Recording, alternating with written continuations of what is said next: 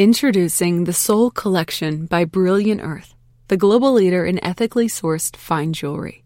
Designed for everyday elegance, this exclusive new collection features timeless rings and bracelets made with recycled gold and silver and adorned with beyond conflict free diamonds to celebrate your unique style and story. Energizing and iconic, the Soul Collection reflects what makes Brilliant Earth a beacon in the industry recognizable design, careful craftsmanship, and an unwavering commitment to quality, sustainability, and transparency. Drawing inspiration from the warmth and energy of the sun, Soul is more than jewelry. It's an expression of your personality. Find the pieces that resonate with you and discover a radiant addition to your forever collection. The Soul Collection, available exclusively at Brilliant Earth. Be light Be you.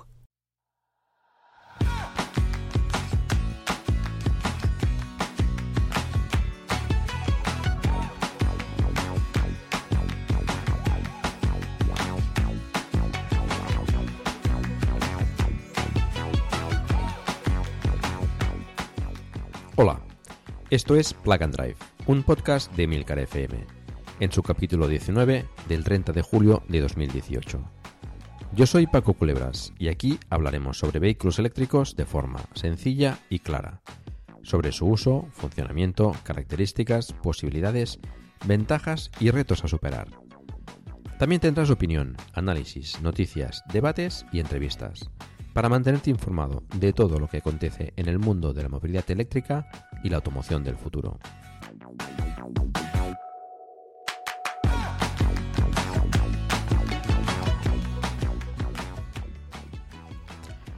Algunos quizás no sepáis que mi primer podcast no fue el primer capítulo de Plug and Drive. Fue algunos meses antes del estreno de Plug and Drive, que se estrenó en septiembre de 2017, y fue en el podcast Perspectiva de David Isasi de esta misma cadena de Milcar FM, podcast que os he recomendado pues bastantes veces y que en esta ocasión eh, fue el capítulo número 71, si no recuerdo mal, en julio de 2017 y era sobre eh, era un debate sobre el futuro de la automoción. Este podcast, eh, bueno, fue pues mi, mi, primer podcast. Fue especial no solo por ser el primero, sino que también pues lo tuve que grabar en condiciones, digamos, no, no habituales.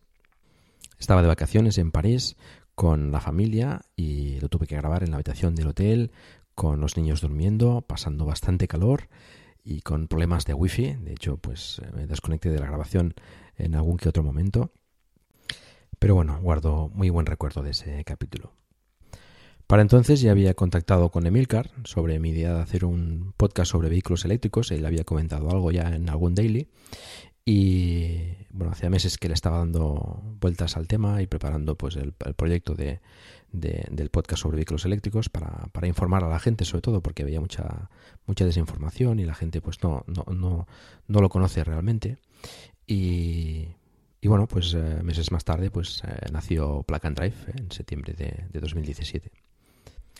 Bueno, pues un año después nos hemos juntado los mismos participantes.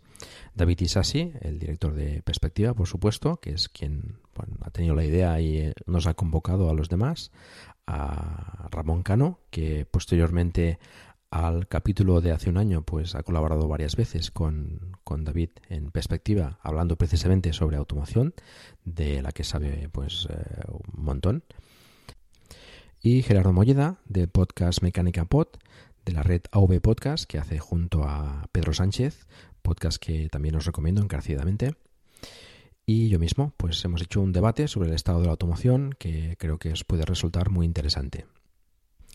Si no habéis escuchado el capítulo de hace un año de perspectiva, de julio de, de, del 2017, creo recordar que es el 71, pues os recomiendo que lo hagáis. No, no es imprescindible, pero bueno, creo que, que sería interesante que, lo escuchaseis si, si, no lo habéis hecho ya.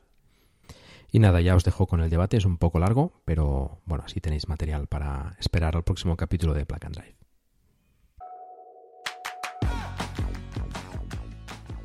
Muy buenas, ¿cómo estamos? ¿Qué tal todos? ¿Todo bien? Pues aquí de vuelta y de vuelta además con letras mayúsculas porque llevamos aquí sin grabar pues varias semanas. Aquí entre mudanzas y veranos y una cosa y otra, la verdad es que teníamos pendiente grabar un especial de perspectiva y bueno, pues si lo habíamos prometido había que hacerlo. Y en este caso, pues coincidía además que cumplía un año de nuestro famoso programa de automación que grabamos el año pasado y la verdad es que no se nos ha ocurrido mejor idea que reeditar nuevamente el episodio. Hemos añadido algún invitado más, además de lujo, y, bueno, pues comentar un poco cómo ha ido todo este año en el sector de la automación, los vehículos eléctricos, los no eléctricos, cómo está evolucionando todo el sector y además, bueno, como habéis podido eh, escuchar en, en la televisión, los que habéis estado un poco al tanto de las noticias, pues precisamente está un poco revolucionado otra vez el sector del taxi en Barcelona, pues por todos los cambios legislativos que le quieren aplicar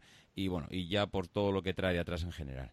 Eh, para hacer este mm, capítulo, episodio barra podcast de automación, pues como siempre, pues yo soy el que menos sabe, con lo cual esto es la parte fácil porque a mí solo me toca hablar y hablar poco y dejar a los demás que comenten. Eh, ya, ya conocéis a Ramón, eh, que es colaborador de Perspectiva, o no sé si decir de Perspectiva o de Milcar FM en general, porque voy a tener que hablar con Emilio porque todos estos audios que le manda para los dailies y demás, no sé, no sé, yo creo que creo que me está poniendo los cuernos Ramón. Muy buenos días. No, no, no, nada más lejos. David, buenos días, buenos días, ¿cómo estáis? ¿Qué tal estás? ¿Todo bien? Muy bien, ya. Estás ya de vacaciones, ¿no? Haciendo un podcast desde un pueblito al lado de Madrid. Ah. Hacía tiempo. Qué bien, pájaro. ¿Cómo sabes? Ya estás otra vez de vuelta. repatriado. Sí, sí. Pues para completar el podcast tenemos nuevamente, como el año pasado, a Gerardo Molleda, y esta vez sí Molleda, que no me equivoco en el apellido, que ya sabéis que dirige, participa, colabora, bueno, lo hace todo en la cadena AV Podcast, en los podcasts de Stop con Jobs no pasaba y Mecánica Pod. Gerardo, ¿cómo estamos? Buenos días, pues aquí estamos, eh, un año después. Un año después, sí señor. Quiero iba a decir que íbamos a grabar un año precisamente sobre la evolución de la automoción y cómo está el sector. Pues bueno, vamos a ver qué nos traes preparado porque he visto ya por ahí un par de puntos tuyos que, vamos, tienen miga, ¿eh? pero mucha miga. en fin. Bueno, pues para completar aquí la terna, nos hemos traído a otro apasionado especialista, no sé cómo definirlo, del sector de los vehículos principalmente eléctricos, que es Paco Culebras, que ya lo conoceréis porque es el que está dirigiendo y presentando el podcast de Plug and Drive sobre coches eléctricos en Emilcar FM. Paco, ¿cómo estás? Buenos días. Muy buenos días. Aquí encantado de estar con, vosotros compartiendo un poco de, de charla sobre, sobre la automoción. Pues sí, señor. Yo creo que entre los cuatro algo ya comentaremos para hablar. La verdad es que mm, la premisa principal que teníamos para este podcast es, mm, uno, no tener guion, que yo creo que está bastante bien, hacerlo en plan charleta, café. Eh, esta vez será un café matutino, porque estamos aquí todos recién levantados de, de sábado y, aunque inicialmente lo propusimos como en plan una cerveza, pero creo que una cerveza a estas horas. Bueno, Ramón, no sé, ¿eh? Ramón, creo que esto de las cervezas, yo creo que no tiene horario, ¿no? Estamos ahí al límite. Si no decimos la hora que es, estamos ahí al límite. Pues sí, sí, la verdad es que el planteamiento era no, no tener guion, simplemente comentar un poco cada uno, pues un par de puntos o tres sobre lo que pensamos, cómo ha ido eh, el sector en todo este año. De hecho, no hemos puesto mm, prácticamente en común los puntos, eh, con lo cual posiblemente pues haya cosas que queramos traer los tres eh, a colación, pero que bueno iremos comentando. Tampoco la idea es que este podcast nos dure más allá de una hora, hora y media. La idea no es estar aquí hablando toda la mañana, con lo cual, pues bueno, vamos vamos hablando. Yo quería comentar por bueno por arrancar y por empezar con algo que sí que es cierto que el año pasado ah, hablábamos pues que evidentemente siempre que hablamos de, la automoción hoy en día hay que mencionar a Tesla, está en todas las conversaciones, siempre que hablamos de la evolución del sector, pues Tesla es el referente, entre comillas, a día de hoy. Y no es más referente, pues yo creo que por todos los problemas internos que puede tener, que ahora pues no sé si saldrá el tema o no, pero bueno, tendremos oportunidad de comentar. Pero sí que es verdad que el año pasado veníamos diciendo que, ojo, que parece que los grandes, los grandes del sector, las grandes bestias del sector de la automoción, están tranquilas. Parecía que no les estaba preocupando especialmente el que Tesla les habría sacado dos o tres cabezas de ventaja en lo referente al tema del vehículo autónomo y los vehículos eléctricos y las baterías, etcétera, pero que parecía que estaban tranquilas. No, no se, no se intuía especial nerviosismo por eh, poner el producto, pero lo que sí que comentábamos es que el producto estaba. El producto estaba, se estaba desarrollando y hoy en día, pues un año después, pues tenemos el, el Jaguar E-Pace, tenemos los Hyundai Ioniq, el Volkswagen Golf, el BMW i3, no sé, Nissan Leaf, el Zoe, el Ampera, eh, Audi incluso me ha parecido, no sé, una noticia reciente, o, me he equivocado yo al ver la fecha, como que en septiembre iba a lanzar el, el e-tron, ¿no? Eh, ¿Alguno de vosotros sí, no?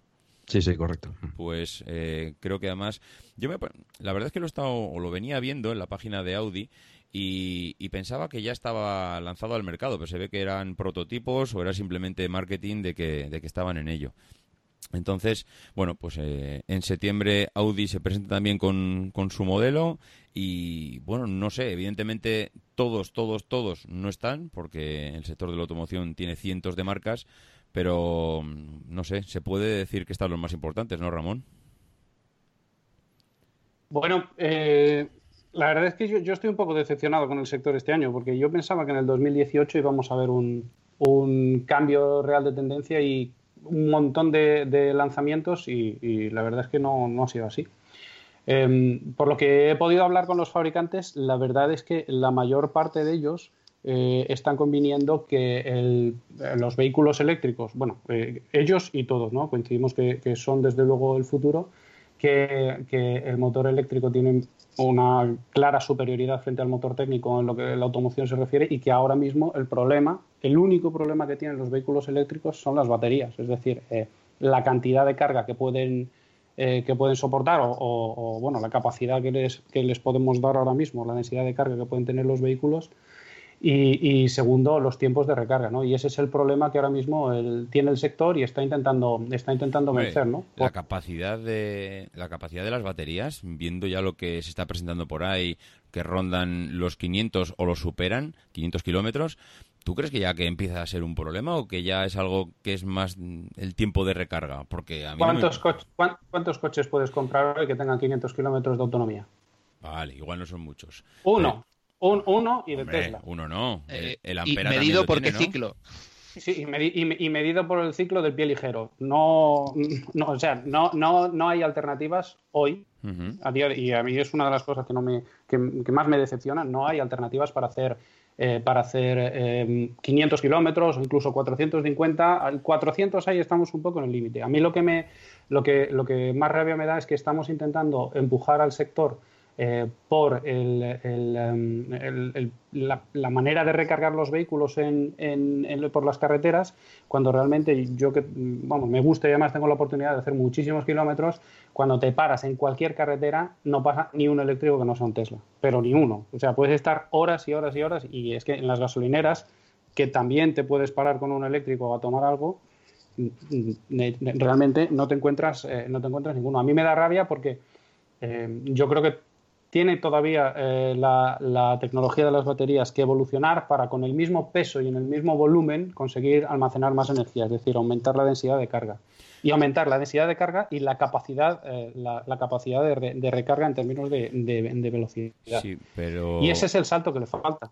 Pero Ramón, una, no sé, es verdad, igual no llegan a 500, igual el 400, incluso menos. Hay varios de los más sencillitos que están por debajo de los de los 400, incluso de los 300, pero si el problema igual no es tanto cuánto puedo hacer con una carga, sino dónde lo recargo. Porque claro, es, el problema de, de, los eléctricos es que no lo puedes recargar en cualquier sitio. Entonces, claro, si yo pudiera recargarlo como lo recargo el mío en una gasolinera, mm, Claro, se acabaría el problema, vale, 200 kilómetros, pero si lo recargo en cualquier esquina, ya está. Eh, no sé, yo lo, yo veo un poco eh, el sector en el que... Pero si lo recargo, Eh, David, si lo recalco en, en cualquier esquina. Introducing the Soul Collection by Brilliant Earth, the global leader in ethically sourced fine jewelry. From pave rings to star studded bracelets, each piece made with recycled gold or silver and beyond conflict free diamonds. Embodies Brilliant Earth's commitment to design, craftsmanship, quality, sustainability, and transparency. Drawing inspiration from the warmth and energy of the sun, Soul is more than jewelry. It's an expression of your personality. The Soul Collection, exclusively at Brilliant Earth. Be light, be you. Cuando el tráfico te sube la presión, nada mejor que una buena canción. Cuando las noticias ocupen tu atención, enfócate en lo que te alegra el corazón. Y cuando te sientas mal, un buen médico te ayuda a sanar. Sabemos que mantener tu salud es tu prioridad, también es la nuestra en Kaiser Permanente, donde trabajamos juntos para cuidar de todo lo que tú eres. Kaiser Permanente, para todo lo que tú eres. Kaiser Foundation Health Plan of the Mid-Atlantic Stay Inc., 2101 East Jefferson Street, Rockville, Maryland 20852. Eh, tardando tres horas o cuatro No, horas. claro, Mira, sí. uno, de los, uno de los test del algodón es el sector del taxi, por, por, por, bueno, por recuperar un poco el inicio del, Sí, de- sí, sí. del podcast. Eh, el sector del taxi todavía no apuesta por el vehículo eléctrico. ¿Por qué no apuesta por el vehículo eléctrico? Porque cuando tienes que sacar rendimiento a un vehículo necesitas horas de uso, no horas de estar parado recargando. Entonces, esa es, y, por eso los taxistas, oye, cuando trabajan con dos choferes, pues realmente no se pueden permitir que el vehículo esté parado en una casa, en un punto de carga, tal, eh, eh, esperando a poder usarlo otra vez. Entonces, yo creo que uno de los, una de las piedras de toque es cuándo veremos que el sector del taxi o el sector de los vehículos de, eh, de, de los vehículos de transporte con conductor empiezan a apostar definitivamente por vehículos eléctricos. Será porque los vehículos eléctricos, en condiciones de utilización un poco más severas, eh, están ya al nivel de sustituir a las comodidades en términos de autonomía y recarga de los vehículos térmicos, que es el único punto fuerte que les queda. El único. Gerardo, ¿cuántos kilómetros puede hacer un taxista eh, de ciudad eh, mm, en su jornada laboral? Alguien que esté Pues, continuamente... eh, de- depende muy mucho de la ciudad, claro, pero si no os sé, sirve Madrid aquí en Valladolid. O Valladolid, tú mismo. que Aquí en. Valladolid eh, yo estaba haciendo entre 100 150 diarios. Claro, las situaciones son las que son, el trabajo es el que era. El Mm. problema ya no es que yo haga 100 150 diarios o cuando tuve, tuve conductor hiciera otros 100 por la noche. Es que si yo tengo el coche por la mañana y el conductor tiene el coche por la noche, ¿cuándo le cargamos? Por muy rápida que sea la carga. ¿Cuándo le cargamos? ya. O sea, Sí, sí, la verdad es que es, es un problema. No sé tú, Paco, cómo ves el tema de, de la evolución del sector de los eléctricos, porque claro, tú estás mm, todo el día vigilando un poco el sector, estás al día por el tema del podcast, y yo desde luego sí que tengo la sensación de que los grandes ya han puesto su producto en el mercado, y, y a partir de ahora, pues yo no sé, ¿qué diferencia, y ya no te digo igual este año, ¿eh? este año y, principios del año que viene, una vez que ya todos los grandes del sector han puesto su vehículo en el mercado y van a empezar a venderlo, mm, ¿qué diferencia puede tener Texas sobre los demás? Mm, ¿Cómo se posiciona ahora mismo todo el sector una vez que todo el mundo ya empieza a tener eh, algo que vender? Bueno, todavía falta ¿eh? para que tengan ah, propuestas em, eh, realmente, em, diríamos, eh, apetecibles para todo el mundo, ¿no? Porque eh, falta variedad también en el, en el, en el vehículo eléctrico, ¿no? no mm, los modelos que hay ahora pues no satisfacen todas las necesidades, digamos, de la, de la población, ¿no? Y, to- y todavía faltará. O sea, lo, lo que, han- lo que están presentando los grandes, eh, por ejemplo, hablabas del Audi el e-tron, pues es, es un sub que, bueno, pues están tan de moda últimamente, Mm. pero es un, es un coche de gama alta, bueno, igual que los Tesla. Y, y Mercedes igual, también presentará el EQC, que también es un sub. Eh, todavía falta pues más variedad para que, para que llegue al, al público en general, ¿no? Em, No de todas sé, formas, eh, tengo la sensación de que las marcas se quieren aprovechar del tirón del eléctrico para hacer caja, o es una sensación mía, porque estoy viendo precios que dan, dan, dan que pensar, ¿eh? Dices, ¿cómo voy a dar el salto al eléctrico si el eléctrico es como, el, como comprar oro? Sí, sí, sí, falta, falta que, que se popularice el precio, por supuesto. Y ya incluso los modelos pequeños pues ya tienen un precio elevado con- comparado a, a un térmico. Falta, pues, pues, supongo que pues las fábricas, eh, al aumentar la producción, etcétera, pues eh, y, y también se mejore el tema de las baterías a nivel no solo de la densidad de, la densidad de carga, sino también en el coste de, de- por, por kilovatio hora que, que pueda almacenar. Y todavía falta para eso. Se va avanzando y la verdad- y la verdad es que se va avanzando mm, bueno, relativamente rápido. ¿no? Hoy en día pues estamos acostumbrados a, a cualquier eh, novedad o cualquier eh, investigación se haga de forma relativamente rápida. Y, en las baterías se está avanzando bastante, lo que sabemos y lo que no sabemos, ¿no? Porque, bueno, supongo que cada marca tendrá, pues BMW, por ejemplo, mm, tiene investigación sobre, sobre estado sólido. Eh, bueno, hay, hay, hay diversas eh, marcas que ya están investigando con el tema de las baterías. Y se está viendo también pues que, el movimiento de Tesla con la, con la Gigafactory, pues bueno, es un, es un, es un momento interesante y, y necesario porque tienen que aprovisionarse de baterías. Em, algunos vehículos que se están presentando pues están, están dando entregas eh, súper largas por, por, falta de baterías, precisamente, ¿no? Porque, bueno, pues hay, hay, respuesta del mercado, pero falta también producción de baterías, ¿no? Y ahí hay que tener en cuenta también el mercado chino. El mercado chino está, está viendo muy fuerte ¿eh? con el tema de, del eléctrico. Se están fabricando bastantes modelos allí. Y bueno, cuando, cuando aterricen en Europa, pues sí que, sí que habrá más, eh, más variedad y a un precio más asequible también. Yo estoy, eh, si me permites, David, yo estoy completamente de acuerdo con Paco. No, los fabricantes, eh, si dejamos Tesla y sus características un poco especiales a un lado, los fabricantes no tienen variedad de producto para, para vender eléctricos. Al final, lo que realmente hace vender un, un determinado segmento de, o una determinada eh, una determinada clase de vehículos es que tengas, eh, pues eso, coches de 430, 450, 470 y 490 disponibles para hacer más o menos lo que lo que lo que bueno pues hacías con tu vehículo térmico, ¿no? Y sobre todo que eh, con, tu vehículo térmico, perdón.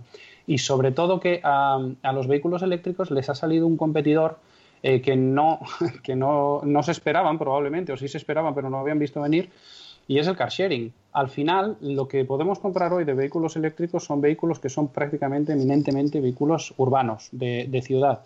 Y de ciudad, además, eh, donde puedes, eh, tienes puntos de carga, puedes recargar, gente que aparca en su propio garaje y demás. Pero es que ahora mismo, si vemos las matriculaciones eh, en los distritos con más densidad de población, las matriculaciones están bajando.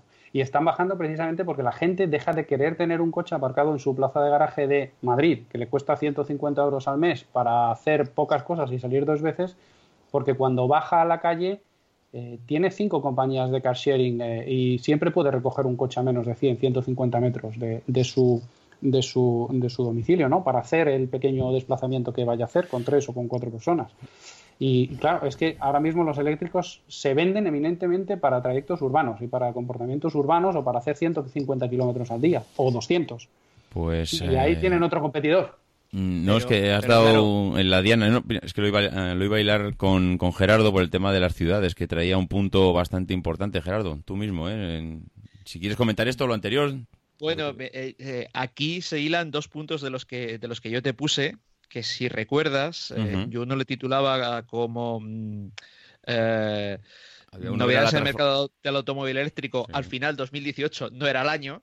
Eh, a mí, por ejemplo, me ha decepcionado muchísimo el Hyundai Kona. Yo tenía ciertas esperanzas, no porque me interesase personalmente, porque yo ya sabéis que odio los SUV a muerte, pero como el mercado es lo que quiere, mm, pensaba, digo, ostras, pues un cacharro, un SUV pequeño con 40 kilovatios, si andan en torno de los 30.000, yo creo que lo puede petar.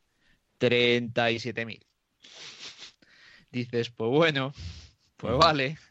Eh, eh, yo creo que habíamos puesto muchas esperanzas, más de las que, de las que pensábamos eh, o, de las que luego la realidad. Yo desde luego el año pasado tenía más esperanzas para, para, para, para dentro de un año de las que al final me he encontrado.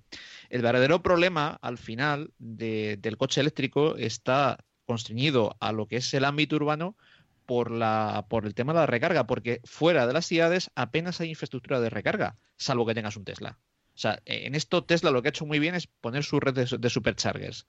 Que tú vas, te enchufas media horita y otros 200 eh, kilómetros.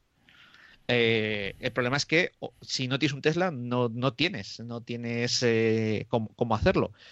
Y claro, todo esto, como, como, decía, como decía, bien decía Ramón, es que a la, a la gente joven, eh, y yo que soy el más joven de aquí, cuando cumplí, creo, cuando cumplí los 18 fui corriendo a sacarme carne y imagino que todos vosotros también la, los chavales jóvenes de ahora tienen prisa cero por sacarse el carnet. ¿Pero estáis seguro que es prisa cero? ¿Sí? sí, sí, sí, sí, sí, sí, ¿eh? sí, yo también tengo esas, sensaciones. A, ver, también, a ver, también depende, depende de casos. No es lo mismo vivir en una gran ciudad que vivir en un pueblo a 50 kilómetros de la ciudad, en el que no, te queda más remedio que, que, tener eh, carné.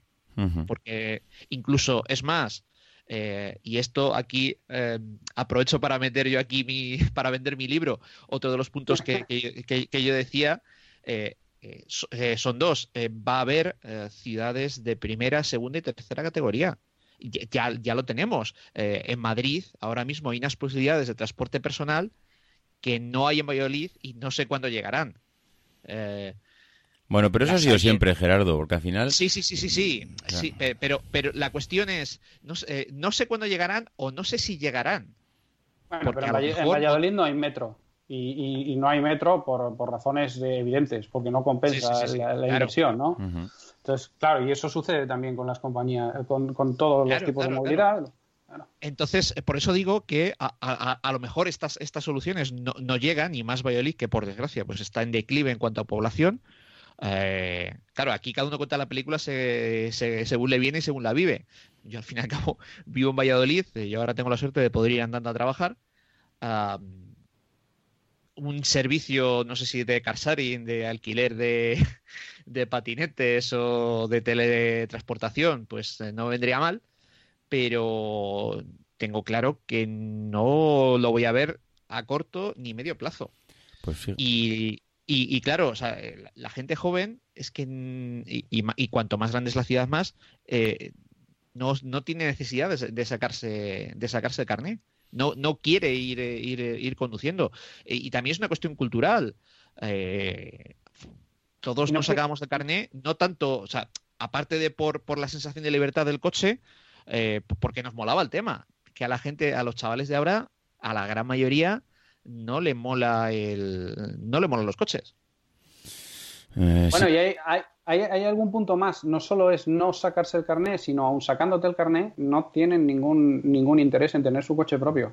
sí, sí, la mayoría se saca el carné por temas de trabajo, por decir, eh, porque lo tengo que tener por trabajo, pero, pero, no, pero no solo. Yo, yo recuerdo que me saqué el carné hace un buen montón de años y, en, aquel, en, aquel momento trabajaba de mensajero y lo primero que hice con mis primeros sueldos fue comprarme un Ford Escort de segunda mano de, segunda o de cuarta mano, ya no recuerdo exactamente, pero ahora mismo eh, alguien eh, en, el centro de Madrid que esté, vamos, que acaba de cumplir 18 años y que se saque el carnet, estoy seguro que no se va a comprar un coche. No se va a comprar un coche porque eh, primero ni siquiera probablemente estaría dispuesto a pagar 100 o 150 euros en una plaza de garaje dentro de Madrid cuando baja y, pues lo dicho, tienes Car2Go, tienes un montón de un montón de alternativas, tienes EMOB, tienes los scooters eléctricos, o sea que al final el carnet puede ser puede ser quizás algo que necesites, pero desde luego tener un coche en propiedad mm, no es algo que ya dentro de las grandes ciudades eh, no se necesita.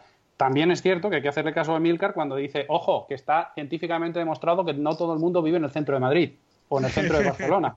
y es verdad, y es verdad, pero bueno, al final eh, si quieres ver coches eléctricos, pues mm, sobre todo los ves en el centro de Barcelona, o en el centro de Madrid, o en el centro de grandes ciudades donde tienen bastante más sentido, ¿no? Pues la verdad es que pues es verdad, las ciudades están cambiando, están, yo creo, evolucionando los medios de transporte. Cada vez más se ven los famosos patinetes eléctricos. Mm, es verdad que todavía, pues bueno, no, es algo representativo, pero mm, yo creo que sí que es un signo de que la, forma de, transportarse de la gente, pues, pues va evolucionando. Igual alguien eh, como decía Gerardo, hace 20, 30, 40 años, lo primero que pensaba cuando tenía 18 años era en sacarse el carnet de conducir hoy en día, eh, con el precio que tiene todo, pues eh, igual para moverse por la ciudad alguien... Cuando el tráfico te sube la presión, nada mejor que una buena canción. Cuando las noticias ocupen tu atención, enfócate en lo que te alegra el corazón. Y cuando te sientas mal, un buen médico te ayuda a sanar. Sabemos que mantener tu salud es tu prioridad, también es la nuestra en Kaiser Permanente, donde trabajamos juntos para cuidar de todo lo que tú eres. Kaiser Permanente, para todo lo que tú eres. Kaiser Foundation Health Plan of the Mid-Atlantic Stay Inc., 2101 East Jefferson Street, Rockville, Maryland, 20852. Trying to grab all the groceries in one trip?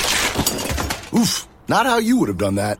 You know sometimes less is more. Like when you drive less and save with the USAA annual mileage discount. USAA. Get a quote today.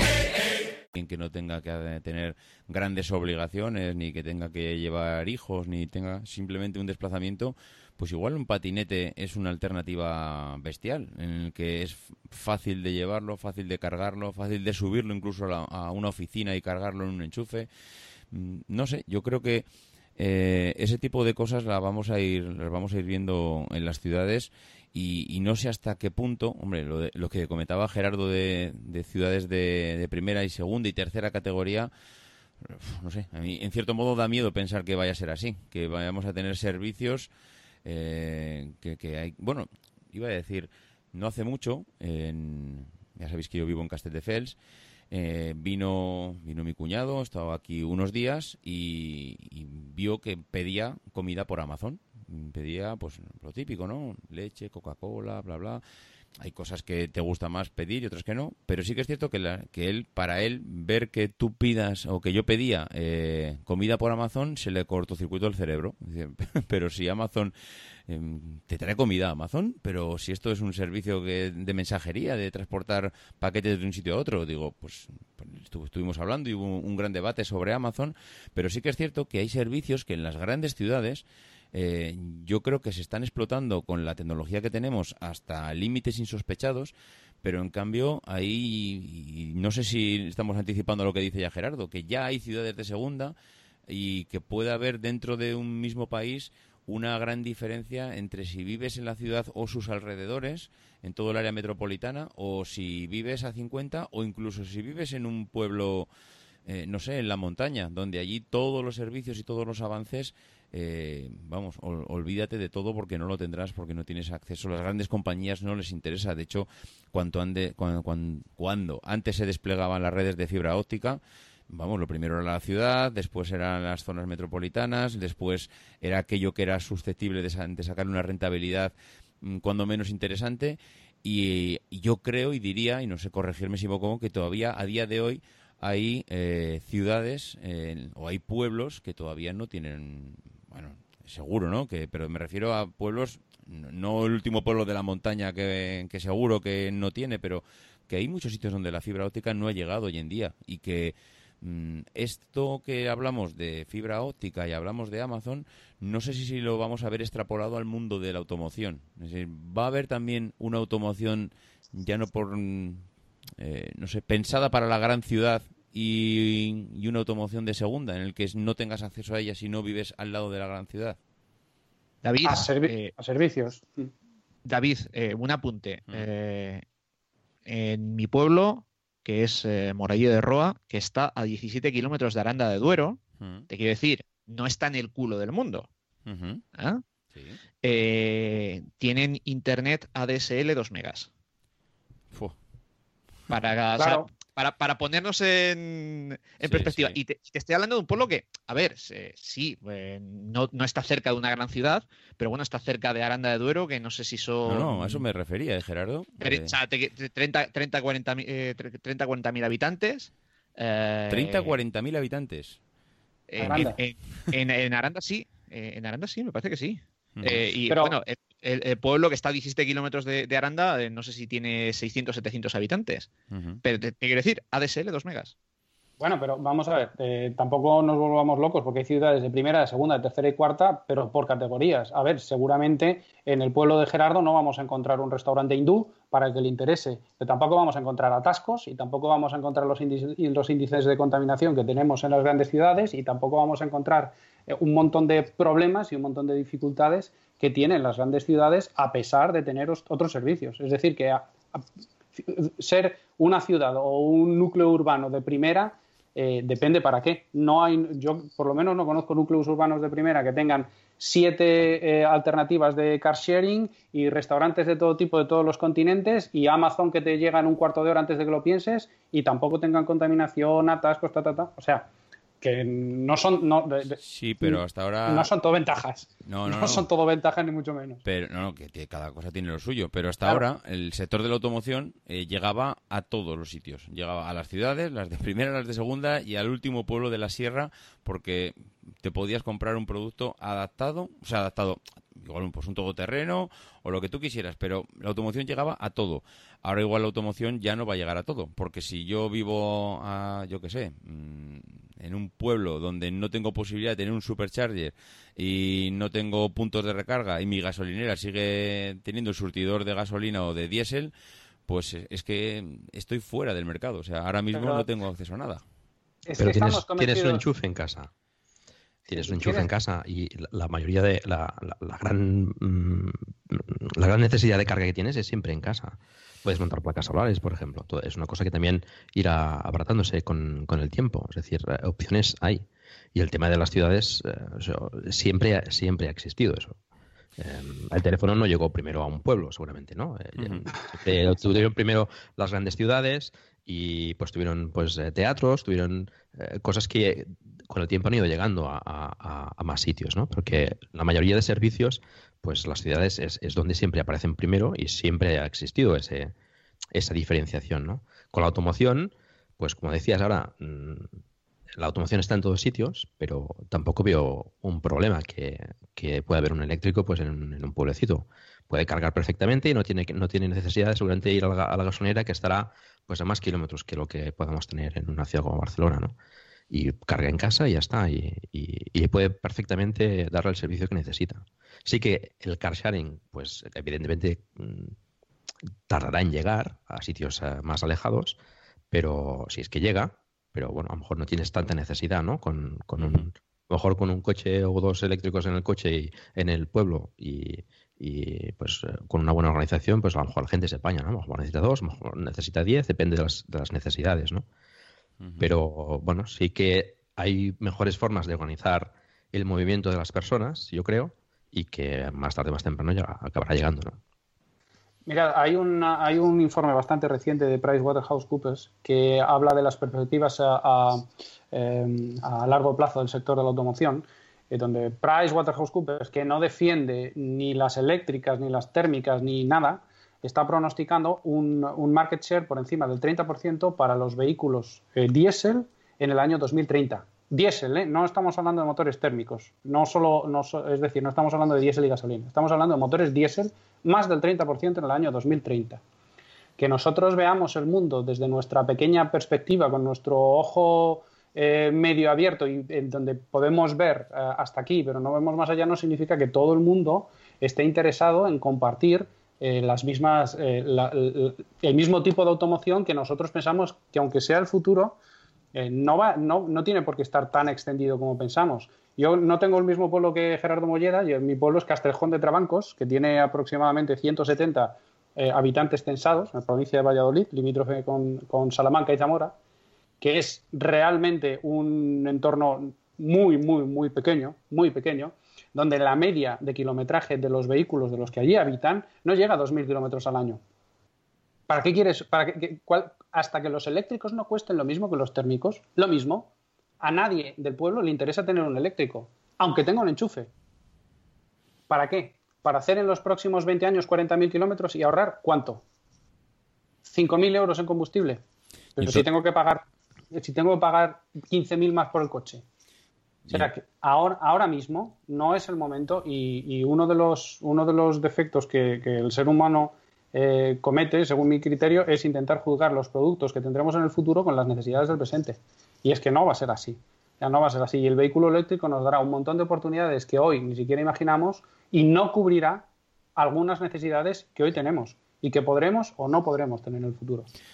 Y entonces, Ramón, el otro día cuando grabábamos, eh, grababa con Gerardo en el, podcast de esto con Jobs no pasaba, ese, bueno, un debate también parecido a este, en el que también salieron un poco diferentes historias de cómo avanza la tecnología. Eh, no sé si estaremos en un punto en el que queremos correr, o sea, que nuestro pensamiento y nuestra imaginación va más rápido que lo que realmente va a la realidad, porque hemos tenido a la ministra eh, de Industria diciendo que el diésel está muerto, que el diésel tiene realmente problemas eh, de contaminación y que esto le quedan cuatro días. Eh, y en cambio, por otro lado, tenemos la dura realidad en, el que parece ser que el diésel no va a desaparecer el año que viene ni el siguiente. Y todavía nos quedan muchos años de diésel por delante mm, que no sé si llegará un momento en que bueno, no sé, igual hay que, igual hay que matizar diésel, gasolina, no sé si el tema del diésel realmente puede tener un problema a un cortísimo plazo en el que se llegue a prohibir. Mm. No, no, no es así. Es que no es, que no es así. es que el diésel no va a desaparecer. Es que los políticos pueden decir lo que quieran, eh, intentando ganar votos de sus hooligans y, recuperar algunos de su competencia, pero el diésel no está muerto, ni mucho menos por más que algunos eh, pensemos que el motor eléctrico es muy superior, porque es claramente muy superior. Y una vez se venzan las, barreras de, que he comentado al principio de las, de las baterías y el tiempo de recarga, eh, desde luego será muy superior. Ahora bien, que el diésel, tiene, el diésel y la gasolina tienen aplicaciones que van a, que van a, eh, van a pervivir durante muchos años, vamos, yo no veo, no veo fácil que pasado mañana John Deere produzca cosechadoras y tractores eléctricos. No lo veo. Y tú vas, y tú vas ahora mismo, están cosechando en, en toda Castilla León y no te vas a encontrar una, una cosechadora eléctrica. Pero ni aquí, ni dentro de 10 años, probablemente. Y ojalá me equivoque, ¿eh? pero no, y, tantas aplicaciones, y esas cosechadoras, es cierto que no llevan motores de coche, pero utilizan exactamente la misma tecnología que un motor de coche, exactamente la misma. Y un tractor, cuando tú le tienes en Castilla León eh, labrando el campo, está, está arando, necesita una potencia que no puede eh, a día de hoy suministrar un motor eléctrico. Puede suministrarla, pero como vemos lo que sucede con un Tesla, cuando lo metes en circuito, a los 8 minutos te reduce la potencia porque la batería ya se está sobrecalentando. Y luego el mismo señor que está arando, ese señor conecta la bomba de agua del pozo a la toma de fuerza del tractor, que depende del mismo motor, y se pone a regar durante dos horas y media. Claro, queremos cambiar, pensamos que, pensamos que la, automoción de, eh, la automoción es solamente nuestros pequeños coches y no es solamente nuestros pequeños coches. Tenemos un montón de camiones eh, por ahí circulando que son camiones diésel y que te pueden hacer, tienen autonomías de 3.000, 3.500 kilómetros. Y sucede lo mismo que con el taxi. Llevan doble chofer y no pueden estar parados. Oye, por cierto, hablando de camiones, mm, no había caído yo. ¿Qué ha pasado con el camión de, Tesla? No, no sé, no he vuelto a ver ni una sola noticia desde la presentación, mm, todos los debates que hubo una semana o, un mes después, y no sé en, qué estado se encuentra ahora mismo todo ese tema del camión. Mm, hubo compañías que, no sé si por marketing o por necesidad, le encargaron al señor Elon Musk que le fabricara 800 mil millones, bueno, no sé, tropecientos eh, camiones, pero no sé, la verdad es que no, he vuelto a ver o, ver o escuchar noticias sobre el tema del camión. ¿Ha avanzado algo? ¿Sabéis en qué estado se encuentra? Pues mira, el resto de fabricantes sí están avanzando. Y el resto de fabricantes sí están avanzando con vehículos de dos ejes y 18 toneladas o vehículos de tres ejes y 26-27 toneladas, sobre todo para, para, para aplicaciones urbanas pues eh, tipo recogida de basuras, distribución de última milla, pero grande, por ejemplo, los vehículos que se encargan de hacer la distribución en los días, en los Carrefour Market y tal. pero están todos en fase, en fase de pruebas y tienen autonomías ahora mismo con baterías que pesan casi 3 toneladas, tienen autonomías de 120, 130 kilómetros. Eso es lo que tiene Volvo, es lo que tiene MAN, es lo que tiene Mercedes. Y MAN ahora mismo está, desde el 2017, está testando con 10 unidades de MAN TGE, eh, en una, en una, con una sociedad austríaca está testeando estas unidades para ver cómo se comporta un camión eléctrico a medio y largo plazo. With the Planet Fitness Black Card, you don't just get a great workout, you get a great perk out because your membership is packed with perks. Join for just $1 down and $24.99 a month. Sign up for the Fiat Black Card for $1 down and get all the perks. Deal ends November 22nd. See Home Club for details. With the Planet Fitness Black Card, you don't just get a great workout, you get a great perk out because your membership is packed with perks. For $1 down and $24.99 a month, you'll get perks like access to any of our 2,400 clean and spacious locations. Bring a friend anytime and both work out with tons of equipment that'll give you that big fitness energy. Relax in the Black Card Spa and more. Work out and perk out with the PF Black Card. Join for just $1 down and $24.99 a month. Sign up for the PF Black Card for $1 down and get all the perks. Deal ends November 22nd. See Home Club for details. Solo test. Pero son camiones, son trailers o son camiones que me parece entenderte camión de tres ejes ya. Para mí un camión de tres ejes sin estar metido en el sector ya me parece un camión ¿eh? ya bastante considerable. Un camión de un camión de tres ejes típico es un camión de recogida de basuras. Es un camión que carga, que el peso total son 26 o 27 toneladas. Y un camión de dos ejes eh, son 18 toneladas y los puedes tener largos, con lo cual les pones un cuerpo encima para hacer lo que quieras, para transportar frigorífico tal, o los haces cortitos, les pones una quinta rueda, les pones una cabina un poquito más grande, pero el camión es el mismo y luego les acoplas un tráiler. Lo que MAN está, está testeando ahora mismo son camiones 4x2, o sea, cortos con tráiler, eléctricos. eléctricos. Y no dan cifras todavía ni de lo que gastan, ni de la autonomía que tienen, ni de cuánto, cuánta capacidad de carga pierden por llevar baterías. Pero claro, si llevas 3 toneladas en baterías, son 3 toneladas menos de carga que, puede llevar el camión. Ahora es que en, un camión el peso es, eh, es importantísimo. Cuanto, cuanto menos pese el camión, porque el límite es para el conjunto. Cuanto menos pese el camión, más puedes cargar. Eh, por eso incluso se venden llantas de aleación para los camiones, que todo juego de llantas a lo mejor les ahorra, pues no sé si eran 150, 160 kilos.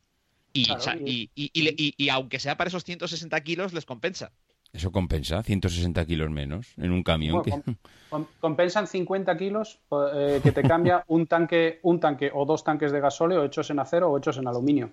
Incluso si os fijáis, los vehículos, los semirremolques frigoríficos que llevan un grupo frigorífico delante, si miráis entre las patas del, del, del semirremolque, llevan un depósito de gasoil de 150 o 200 litros, que es lo, es lo que alimenta el grupo frigorífico. Eh, bueno, pues este, este, este depósito de gasoil se vende en acero, se vende en aluminio y se vende hasta en plástico. Y más caro es cuanto, cuanto más ligero, porque lógicamente el camión puede llevar más peso. Y es que son, son, son vehículos que sirven para trabajar y para transportar y para ganar dinero. No te puedes permitir lastrarlos con, con baterías si realmente no vas a obtener un beneficio a cambio. Bueno. cierto es que esto sería una de las cosas en las que la regulación podría ayudar. Si ahora eh, desde, eh, desde las diferentes eh, agencias de tráfico europeas dijesen, mira, al camión eléctrico le damos de peso máximo dos toneladas más, si es eléctrico. ya verás tú, ya verás tú porque en esas dos toneladas te sobra para meter baterías y sobraría para cargar algo más, ya verás tú cómo estábamos comprando, están comprando camiones eléctricos cagando leches. Bueno, pues eso ya existe, Gerardo. Eso ya existe. Ya hay normativa europea que dice que con la licencia de conducción, con el carnet B, se pueden conducir vehículos eléctricos de 4,25 y 4,50 toneladas, cuando el límite estándar son 3,50, como sabéis, y 4,25 cuando llevas un remolque ligero. O sea que ya es, eh, claro, pero, es que pero, pero solo para los de para los de para los de tres y medio con, con el B, ¿no? Eh, sí, sí, sí, pero vamos a poner el típico ejemplo, no sé, de una, de una Citroën Jumper. Eh, sí, sí, sí. Que, el límite ahora mismo son 3,5 toneladas. Bueno, pues esa, esa misma en versión eléctrica puede, puede llegar a pesar 4,25 toneladas, la puedes conducir todavía con el carnet de conducir B y sobre todo no te hace falta tacógrafo. Pero eh, no te hace falta tacógrafo, que es lo que limita la conducción por la misma persona, los vehículos eh, y de hecho, por eso, si te das cuenta, se ven relativamente bastantes de estas eh, jumper con caja en la carretera. Y, una especie de mm, litera encima de, la cabina por, precisamente porque no les hace falta tacógrafo y, no, no, no, se avienen al límite de horas que, tienen, que tienen los camiones. Exactamente. Porque al final, seamos sinceros, eh, y aquí haciendo, haciendo la cuenta de vieja, tú a un tráiler, si le das 8 horas a 90 kilómetros por hora, si le das 720 kilómetros de autonomía, eh, mientras no tenga que doblar el, conductor, que eh, siendo sinceros, eh, solo se dobla el conductor en, rutas continuas de abastecimiento a fábricas, pero no es la gran mayoría del transporte de, largo recorrido. si tú le das 720 kilómetros, que es lo que va a hacer en, en 8 horas, eh, como les obligan a parar cada ocho, cada, ocho horas, más o menos lo tendrías casi hecho. No, no, no, pero eso no es así. Eh, eso no es así. A ver, los vehículos de transporte internacional casi todos llevan doble chofer eh, y normalmente cuando uno descansa, el otro sigue conduciendo y se van cambiando de chofer y camión en las gasolineras o en los puntos donde están. Pero el problema de la autonomía en los camiones es que tú repostas hoy en España y repostas a 1,15 el litro, te vas a Francia, Dinamarca, Alemania, ta, ta, ta, y en Francia y en Dinamarca no puedes repostar porque te cuesta 1,40. Y cuando llegas a Alemania, entonces aprovechas que el gasoil está a 1,15 y vuelves a repostar y vuelves a llenar 1.500 o 1.600 litros. O sea, el, mundo del transporte es un pelín más complejo eh, que, pensar, bueno, ¿cuándo se para el vehículo? Entonces, si se para el vehículo, yo reposto. No, no, esto sucede, sucede lo mismo con los aviones. Los aviones, un avión sale de Barajas y se va no sé dónde, eh, yo, qué sé, pues se va a Stuttgart y en Stuttgart eh, vuelve repostando o sin repostar dependiendo del precio del combustible en Stuttgart. Y eso ya lo sabe cuando sale de barajas. Entonces, con los camiones sucede exactamente lo mismo. Tú repostas cuando estás en tu propio depósito, en el depósito de tu compañía, o cuando estás en un país donde tienes un acuerdo o tienes un precio ventajoso. Si no, no repostas. Y hay camiones, por ejemplo, que hacen, yo qué sé, desde Croacia hasta Moscú y no repostan hasta que vuelven de Rusia y entran en Polonia. ¿Por qué? O entran en Bielorrusia. ¿Por qué? Porque la calidad del combustible en Rusia no es la suficiente como para, como para eh, bueno, abastecerse en un camión de tecnología. Pero, pero ahí, Ramón, eh, la, gracia de la electricidad es que los kilovatios son los mismos en Croacia que en Rusia. Sí, eso sí. Y, en cuanto al precio, tengo la sensación de que puede haber menos diferencias en el coste del kilovatio, aunque las habrá, como a día de hoy las hay, de hecho. Sí, el problema de la electricidad es el tiempo que tardas en recargar. O sea, tenemos que ver de aquí a unos años, tenemos que ver un cambio realmente importante en la tecnología de las baterías y en la tecnología de recarga. A mí, una de las cosas que me da rabia es que Tesla, con las dificultades económicas que tiene y con, y con todo su, su leitmotiv que es bueno, defender una movilidad sostenible a través de los vehículos eléctricos y tal, tú te das una vuelta por el supercharger de Europa y bueno, y sobre todo incluso por los de España y están vacíos siempre. Y esos superchargers podrían servir para, uno, financiar a Tesla, porque habría un montón de gente que con vehículos eléctricos, si pudiera cargar en superchargers, se animaría a hacer muchos más viajes y por lo tanto mucha gente que hoy no tiene un eléctrico, pudiendo usar los superchargers, probablemente tendría un eléctrico o tendría la posibilidad al menos de tener un eléctrico para ir de viaje. Y Tesla decide no vender, su, no vender el uso de sus superchargers, con lo cual está perdiendo la financiación que por ahí le podría entrar y que todos sabemos que, bien necesita. Y segundo, eso de defender la movilidad sostenible eh, a través de los vehículos eléctricos, siempre y cuando sean los míos. Si son los del vecino, entonces no vale. pero, pero también, Ramón, la red de superchargers está dimensionada para el tamaño de la flota. Si la metes el resto de flota de otras marcas, pues eh, a, lo mejor no te da con lo que tienes. Pues saldo año a año hacemos un contrato de un año y el año que viene, si veo que mis Tesla ya no pueden eh, repostar, perdón, recargar en los superchargers, pues no renuevo el contrato. Ya tengo tantos que los lleno, pues ya no renuevo el contrato. Pero para Tesla, mí está abierta. Perdón. Tesla está abierta a que otros fabricantes puedan cargar en sus coches. Lo que pasa es que los otros fabricantes no han, no han dado el paso. Lo que pasa es que Tesla les pide que participen en la, en la, construcción, eh, De, esa, de, esa, red. ¿no? Eh, los demás fabricantes todavía no tienen, no tienen vehículos eh, en, cantidad para, para aprovechar seguramente esa infraestructura. Pero bueno, Tesla no se niega a que otros fabricantes puedan usar sus, sus superchargers. Pues... Pero es que no, no, ha habido esa oferta por parte de los fabricantes para, para hacerlo. Ahora con Unity parece que, que, bueno, que se han puesto de acuerdo y bueno, se estaba comentando también que, que incluso Tesla podría participar, pero, pero bueno, pero no se trata. La, la, red de, de supercargadores es, un, es, un, es una cosa diferencial respecto a, las otras marcas también, ¿no? O sea que. Pero Tesla no tiene que negociar con los otros fabricantes. Tesla puede negociar con los usuarios directamente. Y Tesla puede, pasado mañana, decir, señor que tiene un Leaf, señor que tiene un Zoe, señor que tiene un tal, que sepa que puede venir a, mi, a mis eh, superchargers y pagarme, no sé, no sé, 10 céntimos el kilovatio. Y no tengo pero que igual lo que quiere es llegar a un acuerdo con las grandes marcas y no llegar a un acuerdo con el usuario, que piensa que, bueno, digo piensa que no sé, no sé cómo lo tiene planteado. Yo es que precisamente eh, esto que ha dicho ahora Paco era uno de los puntos que yo quería que yo quería comentar y por hilarlo también con esto. Eh, para mí Tesla ahora mismo, mm, porque claro, los demás hemos dicho antes, ya están aquí, están llegando, ya están presentando. Este 2018 ya hemos visto cosas y seguiremos viendo de los grandes. Pero ¿cuál es la diferencia ahora mismo de Tesla con el resto de fabricantes que tienen un coche, porque el tema del vehículo autónomo para mí, bueno, puede estar ahí, pero los demás también están tienen tecnología para ello. El tema de las baterías ya lo tienen. No, lo único punto, y digo único tampoco sin darle muchas vueltas, ¿eh? igual ahora a vosotros se os ocurren tres más. Pero el único punto que para mí me parece significativamente importante y diferenciador con respecto a los demás es la red de superchargers que tiene. Los demás ahora mismo no están planteando algo como, digo planteando, yo por lo menos no he oído a ninguno decir, oye, mira, empezamos en París y a partir de ahí tenemos un plan de expansión de cinco años para eh, montar una red de distribución de, de superchargers o como lo queramos llamar y, y, hasta ahora es únicamente la red de Tesla es la que se está expandiendo y cada día más. ¿Esto no será una diferenciación con respecto a los demás que pueda ser clave en un futuro?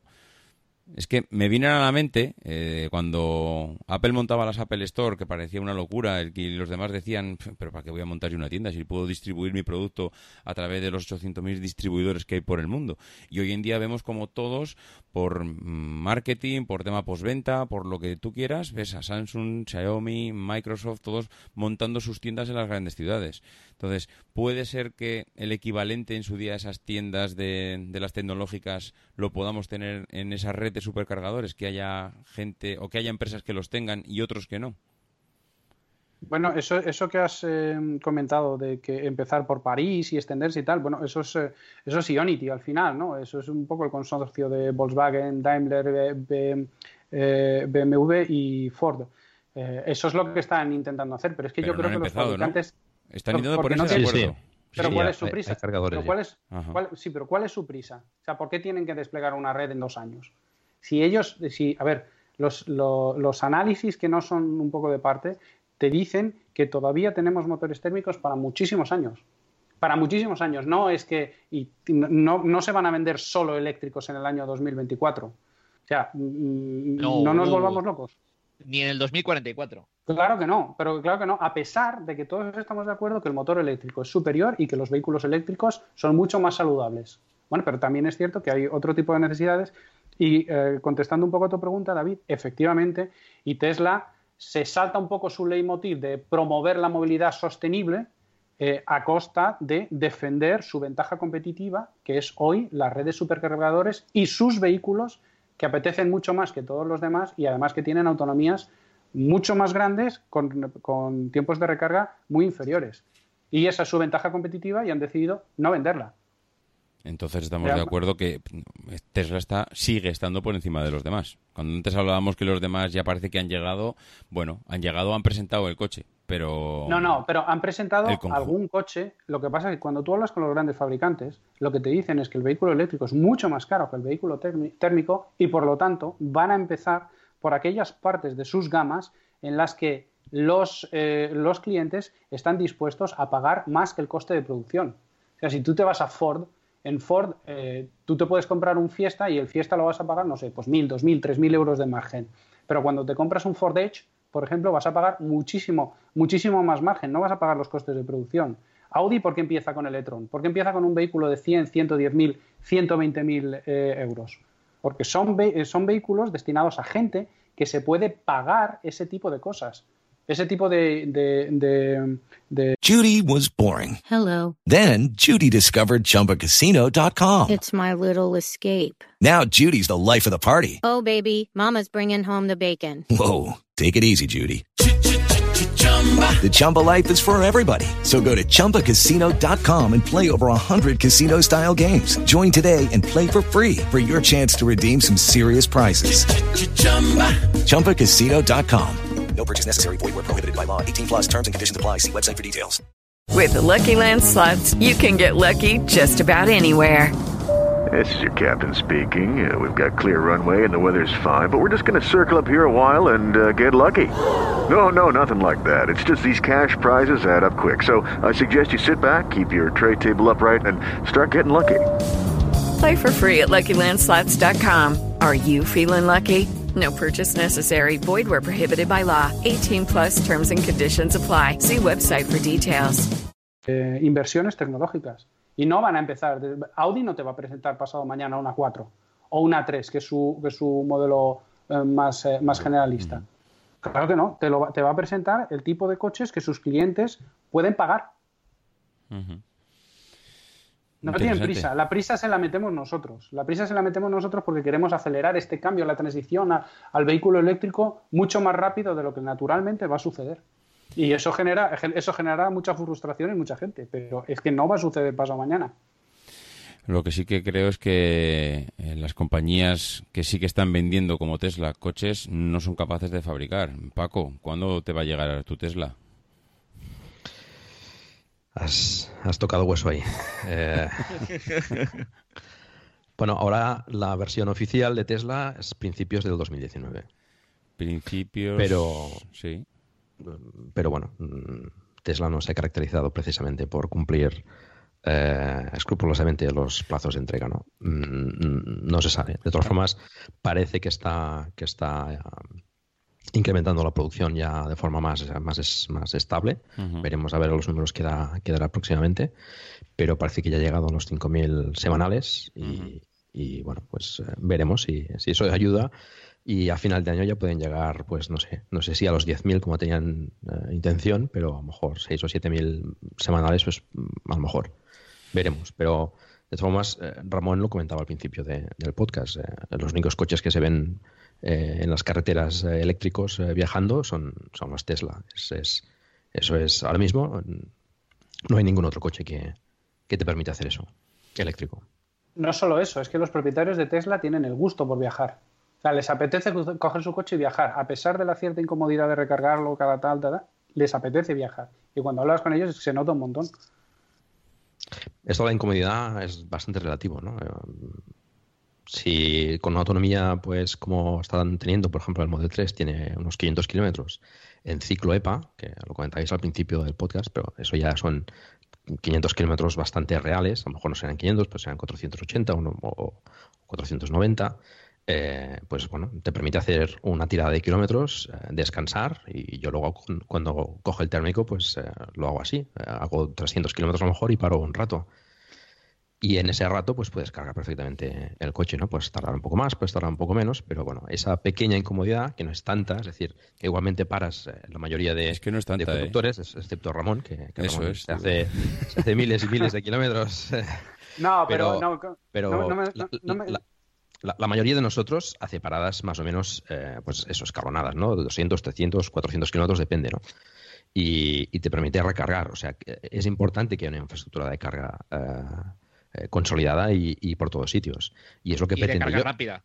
Correcto. Y es lo que pretende Unity. Eh, los supercargadores están cargando a 125, 130 kilovatios eh, de potencial. Unity, pues con el CCS Combo pretende hacerlo a 350 kilovatios. Ya veremos las baterías cómo soportan esa, esa entrada de carga, pero se supone que el, tiempo de carga será bastante inferior. Pero no me, no me he explicado bien. Eh, cuando me refiero a incomodidad, no me refiero a incomodidad por tener que parar eh, cada 300, 400 o 500 kilómetros. No. La incomodidad es tener que parar donde el coche quiere, no donde quieres tú. Es decir, te tienes que parar, para hacer este viaje tienes que pararte aquí, aquí, aquí. Y esa es la pequeña incomodidad que tiene que, joder, yo no, es que quiero, no sé, pasado, pasado, mañana me voy a Mojácar y yo quiero parar y ver Albacete, o quiero parar y ver Granada, no quiero pararme en medio de la autopista porque hay un hotel donde hay un supercharger. Esa es la incomodidad. Bueno, pero en Granada a lo mejor encuentras algún cargador que mientras visites la ciudad pues lo puedes cargar. Eso es. Eh, y, los hay. Creo, que, la idea, creo que la idea está ahí. Y los hay, los hay. La verdad es que... Cada vez más.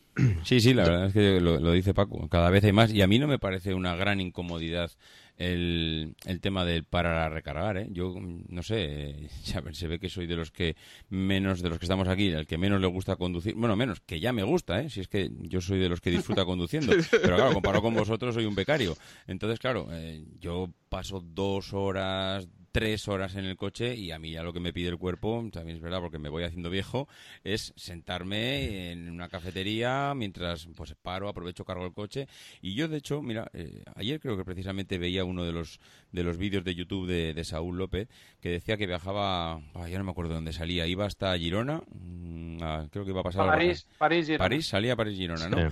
Y, y paraba pues en cuatro sitios y la verdad es que yo veía el vídeo y tampoco me parecía pensando.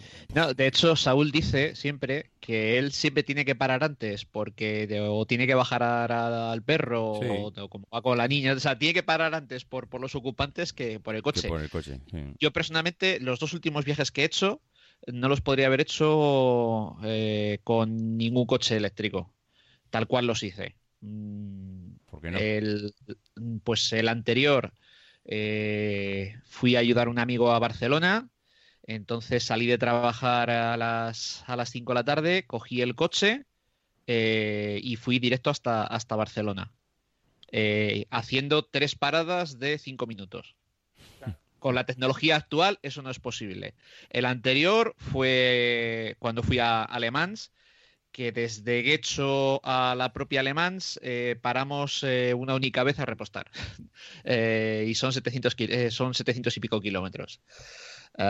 con la tecnología actual no podría haber hecho esos viajes. A lo mejor es que nos tendremos, tendremos que empezar a pensar en viajar de otra manera. Los podías haber hecho, pero con más tiempo. Claro, pero es que no lo tenía el tiempo. Ya, ya, ya, ya, ya, ya. Sí, sí. No, no, pero, pero no solo eso yo creo que el, error de base es intentar em, defender o intentar promocionar eh, que podemos hacer lo mismo con un vehículo eléctrico cuando realmente no podemos. Pero podemos hacer otras cosas.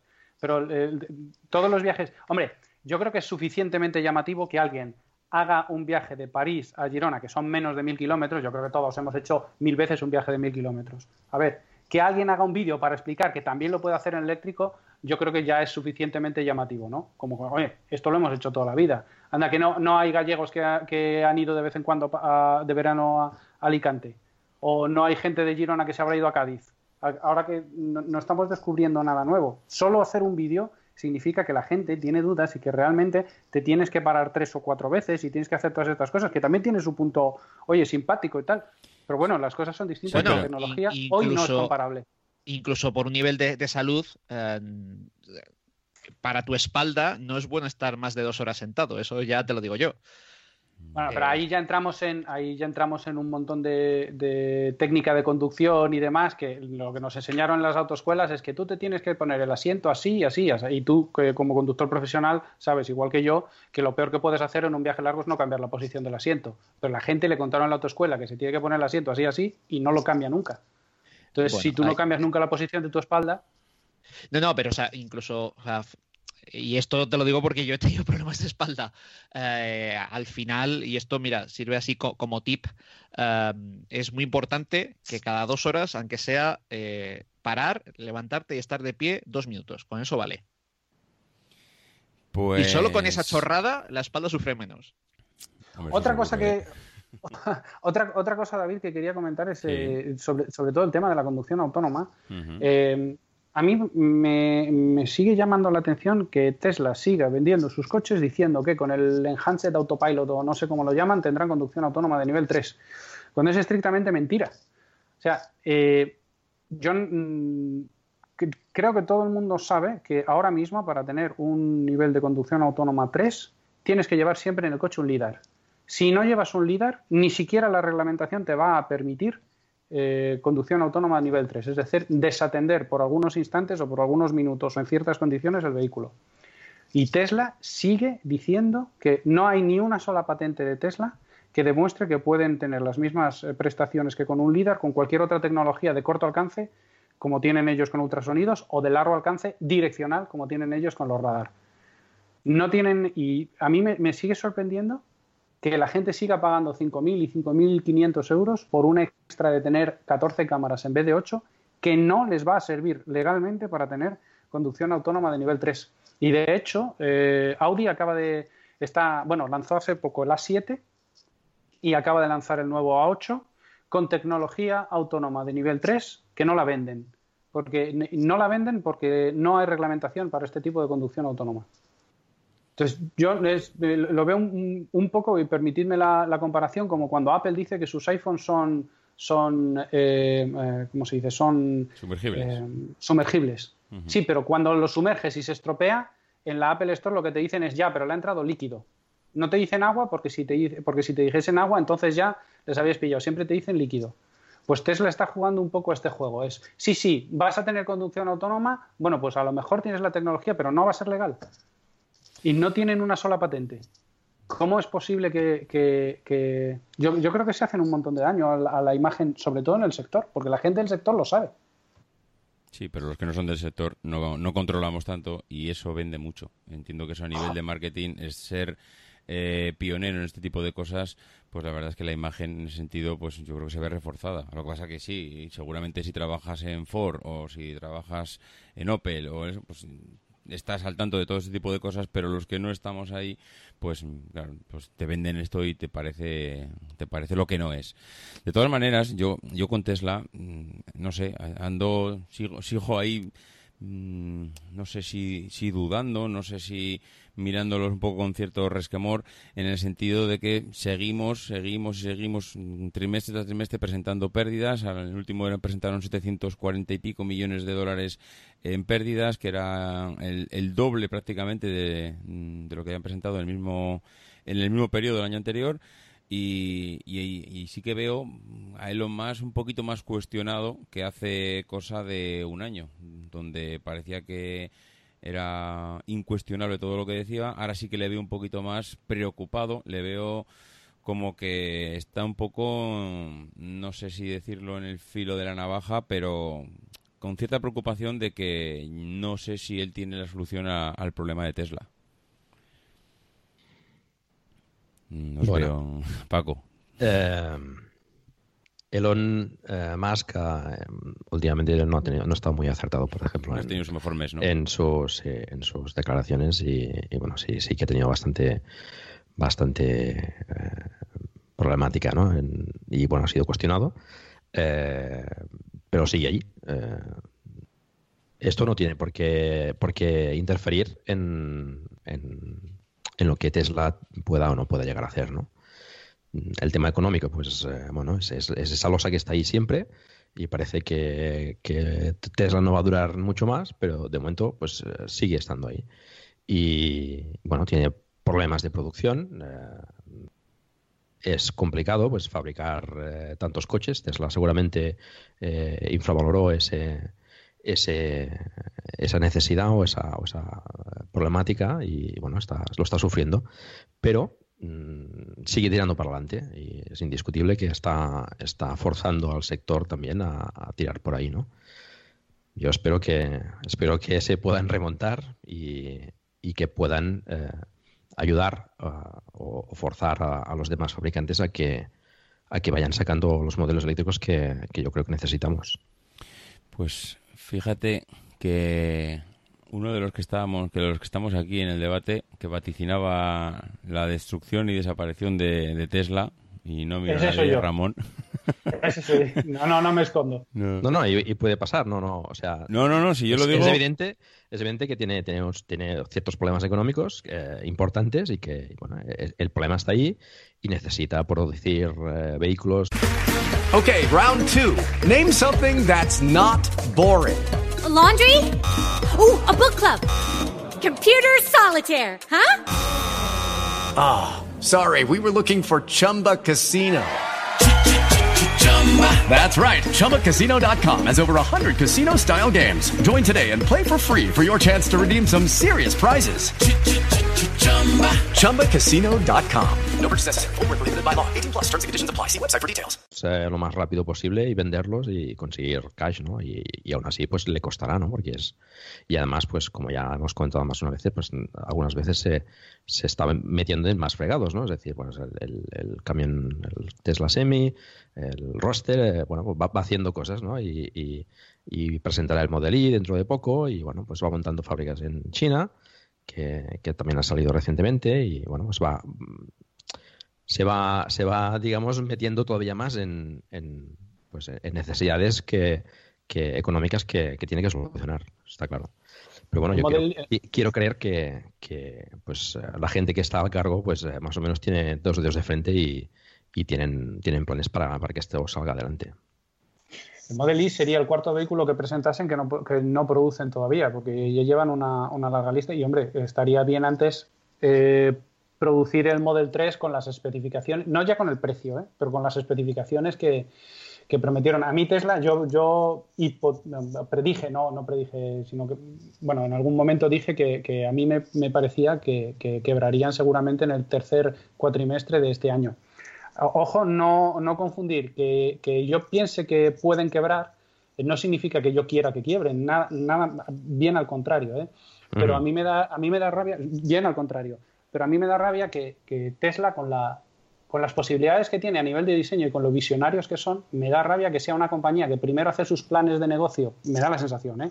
en PowerPoint y luego intenta encajarlos en Excel, en vez de una compañía normal que primero hace su plan de negocio en Excel y luego intenta, bueno, pues pintarlo un poco más bonito en PowerPoint. A mí me parece que, cuando eres un empresario y tienes, si, si estás solo, bueno, pero cuando tienes ya el primer empleado, tienes cierta responsabilidad que, bueno, pues que, con la que debes comprometerte, ¿no? Y no se pueden hacer ciertas cosas a la, a la ligera. Y bueno, eh, ese es uno de los, de los problemas de Tesla. Probablemente Elon Musk sea la mayor dificultad y el mayor activo de Tesla, porque yo, yo diría también que sin Elon, sin Elon Musk seguro que Tesla no habría llegado a donde está. Pero también es una fuente de problemas inagotable. Pues mm, yo que también era un poco escéptico con, con bueno, era, era que lo sigo siendo. Pero fíjate que a medida que van pasando los meses y van afianzando un poco la fabricación y bueno, parece como que van tirando para arriba. Fíjate, Ramón, que yo cada vez, no sé si me veo más confiado y, creo que al final van a acabar saliendo de ese agujero y acabarán dando beneficios. No sé si por el crédito ilimitado que tiene este hombre, pero mm, no sé. Pues eh, espero que espero que sí, sobre todo porque los beneficios normalmente de las marcas de automoción no vienen de las ventas. O sea, intentar vender más coches, intentar producir más para, para generar cash flow positivo eh, bueno, está muy bien, eso lo quieren todos, pero si tú te vas a, leer el balance de cualquier marca de automoción, un poco ya, la, mayor parte del margen se hace en la posventa. Y no solo en la posventa de los concesionarios, ¿eh? también vendiendo recambios directamente y demás. Y Tesla está entrando ahora mismo en una fase en la que tiene que empezar a vender posventa también. Y tiene que empezar a cambiar, a vender recambios de sus coches y, demás. Eh, y eso va a ser una fuente de beneficios. Hombre, eso, eh, seguro, ¿eh? seguro. Lo que pasa es que para llegar a ese punto de la posventa hace falta una red de, de posventa bestial de talleres que ahora mismo yo no sé, el que se le rompe un Tesla, eh, no sé, en Barcelona, ¿dónde va? Mm, hay... En Barcelona, Barcelona. Y, en Madrid hay otro centro de servicios, sí. Actualmente solo hay dos. En Madrid Pero, por ejemplo, no sé si habéis visto, no sé si habéis visto esta noticia de que en Noruega como han vendido tanto, los centros de servicio no dan abasto y Se, quejaban los, los, usuarios de que había mucha espera y que, y que bueno, pues que, como que les había pillado, no habían dimensionado correctamente la red. De todas, hay una normativa europea que se llama Block Exemption Regulation que viene ya del año 2005 que dice que cualquier taller puede ser y puede atender cualquier marca eh, siempre y cuando sea capaz de comprar el, software y el conocimiento, los manuales de servicio que las marcas que venden en Europa tienen obligación de poner a su disposición. Y todas las marcas tienen una página web donde cualquier taller puede ir y pagar el precio que sea, el precio que ponga cada marca y que es una fuente de financiación para las marcas. ¿eh? Eh, pueden llegar y pagar, no sé, pues yo tengo que hacer una revisión en Opel Corsa, pues me voy a Opel, a la web de Opel, de profesionales y pago para saber qué tengo que hacer en la revisión y pago para saber cuáles son los recambios. Y esto se paga con un one fee o se paga cada vez que lo utilices, ¿no? Y esto Tesla lo tiene que poner, Tesla Europa seguro que lo tiene que poner a disposición de todos los talleres. Es decir, que tampoco nos volvamos locos buscando un servicio oficial Tesla, que lo sabrá si generan beneficio, pero también la mayor parte de los, de los talleres podrán atender vehículos Tesla. No, Como según la normativa europea. Toyota tiene su plataforma que incluso es, eh, está, está online y funciona como modelo de suscripción. Exactamente, pero lo tienen todos, ¿eh? y además es obligatorio en Europa es la, Block Exemption Regulation del año 2005. Y, y, es así, o sea, no nos volvamos locos. Lo que pasa es que tiene que haber suficientes Tesla como para que a los talleres les interese pagar esa cuota, que unas veces son 50 euros al mes y otras veces son 500. A lo mejor para atender Renault en España, pues, eh, pues 500 eh, euros al mes está bien, pero para atender Tesla, pues no, porque a lo mejor te entra uno. De hecho, viendo las cifras de matriculaciones, en España se están matriculando aproximadamente 300 turismos eh, eléctricos, solo eléctricos, no me refiero a híbridos, solo eléctricos al mes. Y 150 furgonetas. De los 300, aproximadamente entre 22, 23 y 30 son Teslas cada mes. O sea, estamos en una cuota de mercado del 0,022% de eléctricos. Claro, eso para que la red de postventa se forme no es suficiente. Y también es el, el, cuento del huevo y la gallina. No se compran más porque no hay red de postventa, no hay red de postventa porque no se compran más. De todas maneras, Ramón, el... yo para mí hay una diferencia de Tesla. Yo siempre he dicho que al final esta gente lo que nos está vendiendo es un know-how de, energía, de cómo son capaces de tener las baterías que tienen. Ahora, si, y corrígeme si me equivoco, y igual Paco también lo sabrá, creo que al principio cuando te comprabas un Tesla, eh, lo que era la carga de la, de la batería en un supercharger era gratuito y ahora tienes que pagar, ¿no? Hmm. Eh, En los, en los modelos y en los Model X todavía En los Model puedes, X todavía- eh, pu- puedes, sí, Ah. todavía puedes conseguir formas de, de conseguir car- carga gratuita. En el Model 3 ya de, de- de principio ya será de pago. No en el super, en el Supercharger. Ah, vale. No Aquí en España, si no recuerdo mal, eran 0,24 euros el kilovatio hora. 0,24. No, yo lo decía porque no será este tema de las recargas una fuente de ingresos a futuro y una estrategia interesante para ellos. El, oye, yo monto aquí mi red de gasolineras, surtidores de electricidad, en- entre comillas, pero oye, es que yo voy a sacar una cantidad de dinero de aquí porque si todos los coches que voy a empezar a vender, todos van a pasar por el aro. Y, y al final mm, todos tienen que ir a morir aquí al palo, eh, que es mm, a recargar en mis superchargers cuando están de viaje. Eh, claro, a 0,24, mm, vamos, esto es eh, una fuente inagotable de, de ingresos. No, No. sé si... ¿No? No, no, no es. porque si tú, si tú lo estás fuera de mercado, habrá, llegará otro que estará dentro de mercado. y Llegará otro que lo ofrecerá a ce- a 0,22, a 0,18, a 0,15 y, y, y así. O sea, tú no. Y, imagínate que en vez de poner 0,24 pusieran 0,74. Pues lógicamente la gente no iría. Al final, si tú estás fuera de mercado, viene un competidor que, te, que, que se mete dentro del mercado. Sí, pero el competidor de momento va para largo, ¿eh? que es lo que comentábamos. Es, lo- es la Va. diferenciación de esta gente. Pero si matriculamos, si matriculamos en España 23 al año, ¿qué queremos? Yo he estado viviendo en varios países de Europa y lo, contaba Saúl en sus vídeos que, que para cargar en puntos de carga tenía que tener tarjetas eh, prepagadas de la sociedad francesa de tal, la sociedad francesa, dependiendo del punto de carga. En Italia, los puntos de carga se abren con la tésera sanitaria, que es el carnet de la seguridad social en Italia. O sea que si tú no eres italiano, no puedes recargar tu vehículo si no es un Tesla y te vas a un supercharger. Todas esas cosas, mientras se sigan matriculando, que te voy a decir, 700 Tesla o en, en- en Europa cada mes, no cambian. Pero si se matriculan 70.000, entonces cambian y aparecen proveedores.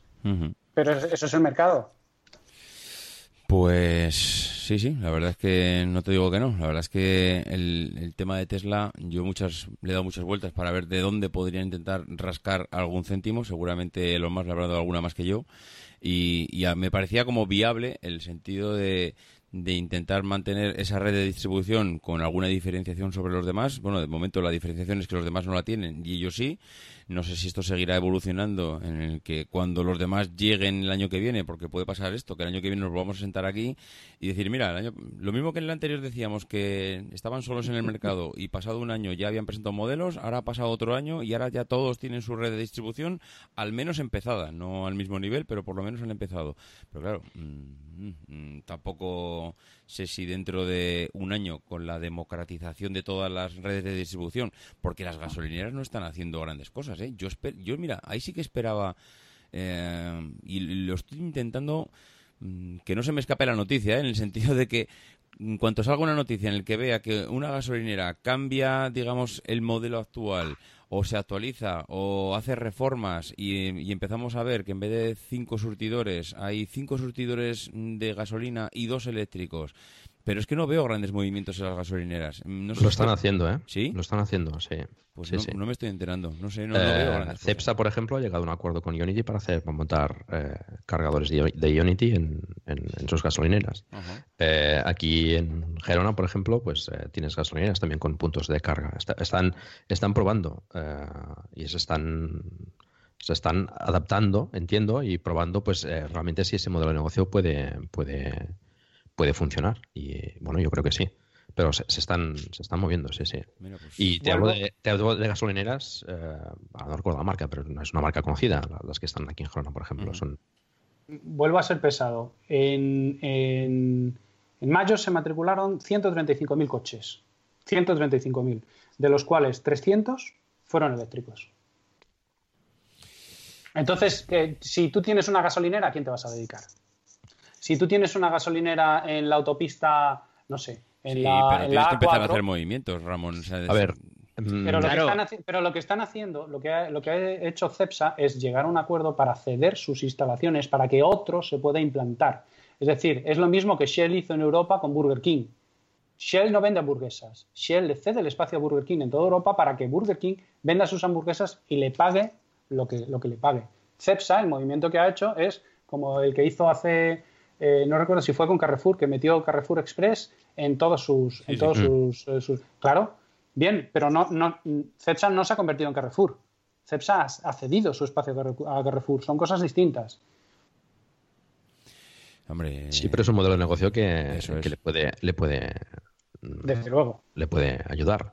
Y de hace un año, por ejemplo, eh, cuando hicimos eh, el otro podcast, hasta hoy eh, el cambio en supercargadores en España ha sido espectacular. O sea, ahora hay pues, bastantes más que, hace un año y, centros de servicio. Faltaba, Paco, estaba como todavía pelín descubierta la zona para ir hacia, hacia Galicia, ¿no?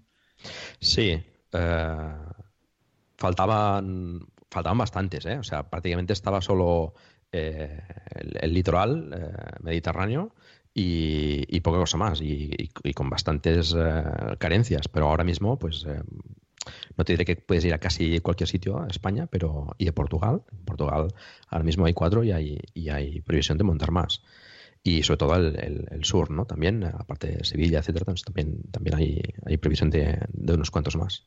Y tienen una ventaja adicional, además, que son los Destination Charger, que tú te puedes permitir viajar y además mm. llegar a un sitio tal y cargar. Y mm. tienen la super ventaja de que Tesla sí que se lo toman en serio por la cuenta que le trae. Tú vas a un supercharger y los superchargers no funcionan.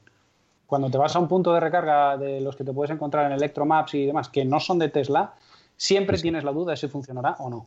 Porque hay, hay tantísimos que no se han usado en el último mes, que están abandonados y que además nadie se gasta el dinero en, en Okay, round two. Name something that's not boring. A laundry?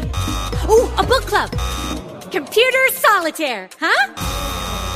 Ah, oh, sorry, we were looking for Chumba Casino. That's right. ChumbaCasino.com has over 100 casino style games. Join today and play for free for your chance to redeem some serious prizes. ChumbaCasino.com. No purchase necessary. Full prohibited by law. 18 plus terms and conditions apply. See website for details. Judy was boring. Hello. Then Judy discovered ChumbaCasino.com. It's my little escape. Now Judy's the life of the party. Oh, baby. Mama's bringing home the bacon. Whoa. Take it easy, Judy. The Chumba life is for everybody. So go to ChumbaCasino.com and play over 100 casino style games. Join today and play for free for your chance to redeem some serious prizes. ChumbaCasino.com. No purchase necessary. Void where prohibited by law. 18 plus terms and conditions apply. See website for details. En hacer el mantenimiento. Eso no ocurre en Tesla. Sí, sí. Eso es cierto. O sea, con el Tesla sabes cuántos eh, puestos libres hay y, y si están funcionando o no. Y eso te da mucha tranquilidad a la hora de viajar. O sea, ahora mismo, para viajar en eléctrico, es Tesla es el único, el único fabricante que, permite hacerlo. Y esperemos que Unity, pues, eh, bueno, vaya creciendo y por las expectativas que tiene, pues, bueno, puede llegar a hacerlo, ¿no? Bueno, pues, no sé. Eh, ¿Hay algún punto que tengáis por ahí que se os haya quedado pendiente de comentar? Yo quería comentar una cosa. Y es que eh, es, es evidente que no vamos a tener mañana pues no vamos a cambiar el parque de coches por eléctricos. Eso pues es, evidente, ¿no? Y dentro de un año, si volvemos a hacer el podcast, no lo sé, pues eh, seguramente no habrá cambiado demasiado la venta de eléctricos. Em, el vehículo térmico, gasolina diésel, pues todavía le queda bastante tiempo, pero tampoco eh, dejemos de banda y tengamos presente que los gobiernos están presionando también en este sentido y están dando ya fechas límite para, para, acceder con térmicos a ciudades e incluso para, para prohibir la venta de, de, diésel o de gasolina en algunos países para ciertas fechas. Eso ahí pues está también presionando a los fabricantes, entiendo, y les da, les da margen, ¿no? Porque todavía hay los que ya se han pronunciado, pues eh, están dando fichas todavía 2030, 2040, pero, pero bueno, eso está ahí y, hay que tenerlo presente también que también va empujando por detrás, ¿no? A, a que los fabricantes pues, se, se vayan eh, preparando y, organizando pues eh, esa transición a la movilidad eléctrica. Es una espada de doble filo eso. Eh, tienes, tienes toda la razón que los políticamente incluso para ganar votos conviene bueno pues ser un poco trendy en estas cosas e intentar forzar lo más posible el vehículo eléctrico tiene su parte de dificultad y es que esto lo, comentamos, eh, creo recordar, en un podcast de, perspectiva, es que los fabricantes europeos están agazapados. Están todos esperando que salga, que salga eh, eh, reglamentación, porque mientras no salga ellos no pueden hacer las, las, inversiones para cumplir con esa reglamentación.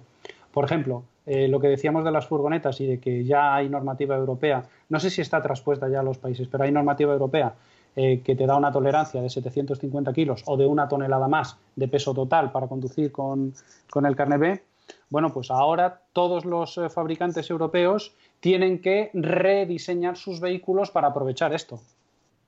No sé si, no sé si, claro, esto, esto es ponerle palos en las ruedas, porque al final, si tú tienes que esperar a que el político del turno eh, defina cuáles van a ser los límites para entonces tú hacer tus inversiones y poder presentar furgones eh, que tengan una capacidad de carga de dos toneladas, que es la que tienen ahora básicamente, con un peso máximo autorizado de cuatro y media, pues hasta que no te dicen que van a ser cuatro y medio, tú no puedes empezar. O puedes dar pasos, pero no puedes desarrollar tu tecnología.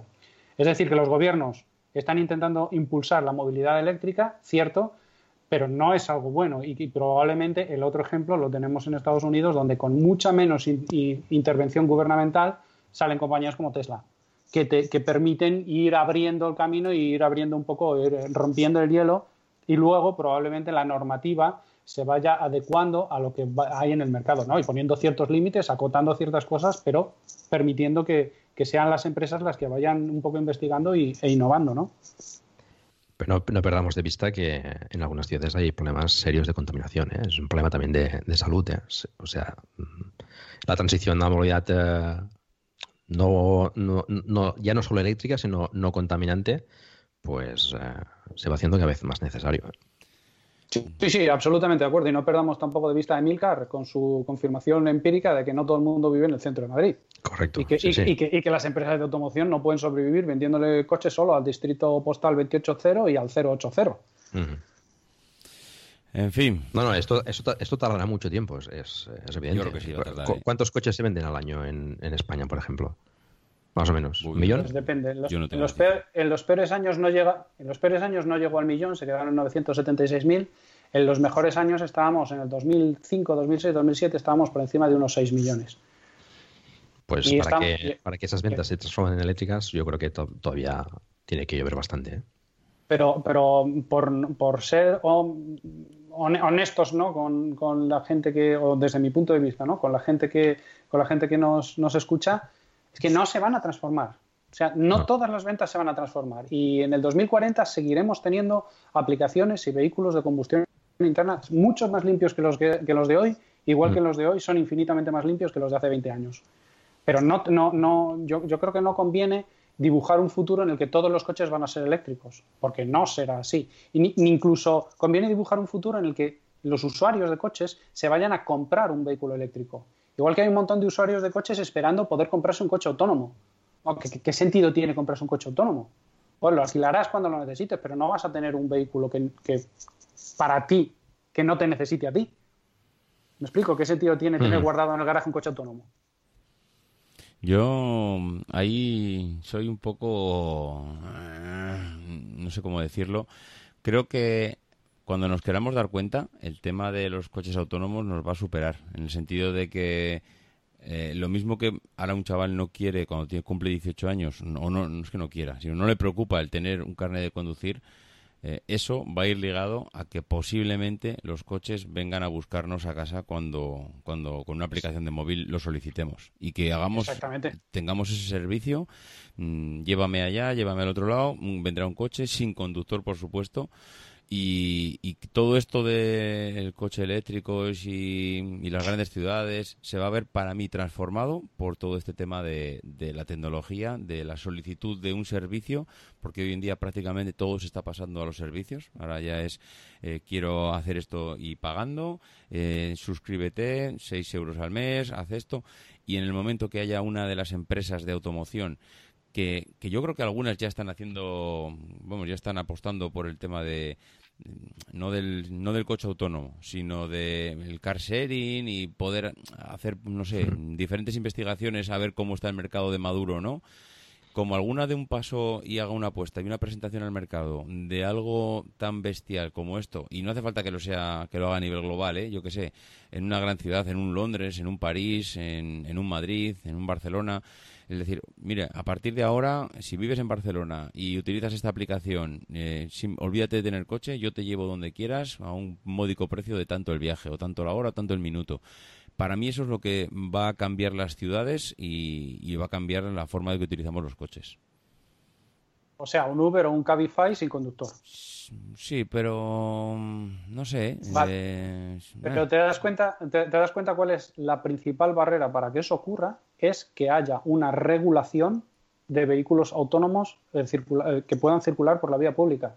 Y eso no será local, eso, tendrá que venir de Europa porque no puede ser una regulación distinta para cada país. Y para que los, los, eh, los, fabricantes puedan realmente empezar a vender vehículos autónomos a compañías de alquiler de servicios, primero esos, esos vehículos tienen que ser capaces, tienen que tener homologación para circular por la vía pública. Y hasta que no haya normativa, eso no, no, es, no, no, va a ser posible. Sí, pero si... Tú puedes tener... ese mismo, es, el mismo problema que ha tenido Audi tampoco es estrictamente necesario que sea autónomo.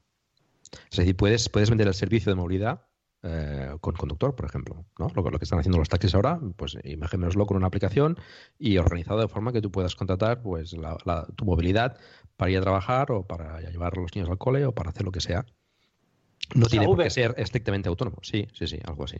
Sí, sí, pero que eso ya existe. El, problema es que que sea autónomo requiere que haya un montón de regulación y un montón de normativa que en este momento aún no existe. Bueno, regulación normativa y, y que mm, las carreteras y las calles estén adaptadas. Yo no me puedo creer que con lo que hay ahora mismo a nivel de señalización en las carreteras, los coches van a ser capaces de circular.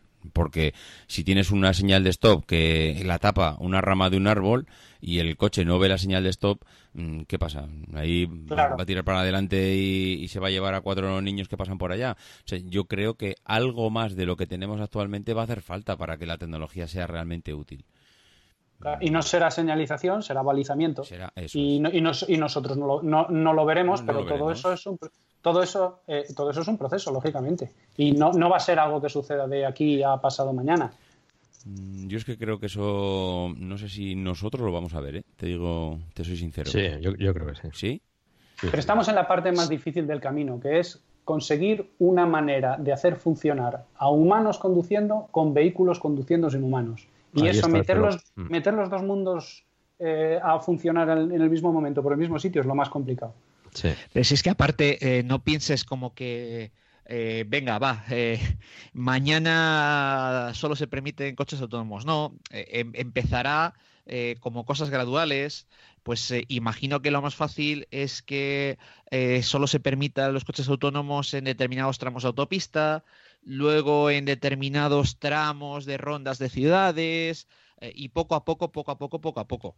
No, no va a ser un venga, va, ya, mañana exactamente. Mm, sí, sí, exactamente. Sí, lo que pasa es que ahora mismo no se ve una conjunción de que todo el mundo esté remando en el mismo sentido, porque lo mismo que decía Ramón, hace falta normativa, ¿vale? Pero hay alguien que esté dando un paso, porque no veo a la Comunidad eh, Económica Europea dando pasos en el sentido de vamos a montar una legislación y que en el 2021 no os preocupéis que estamos en ello y que saldrá.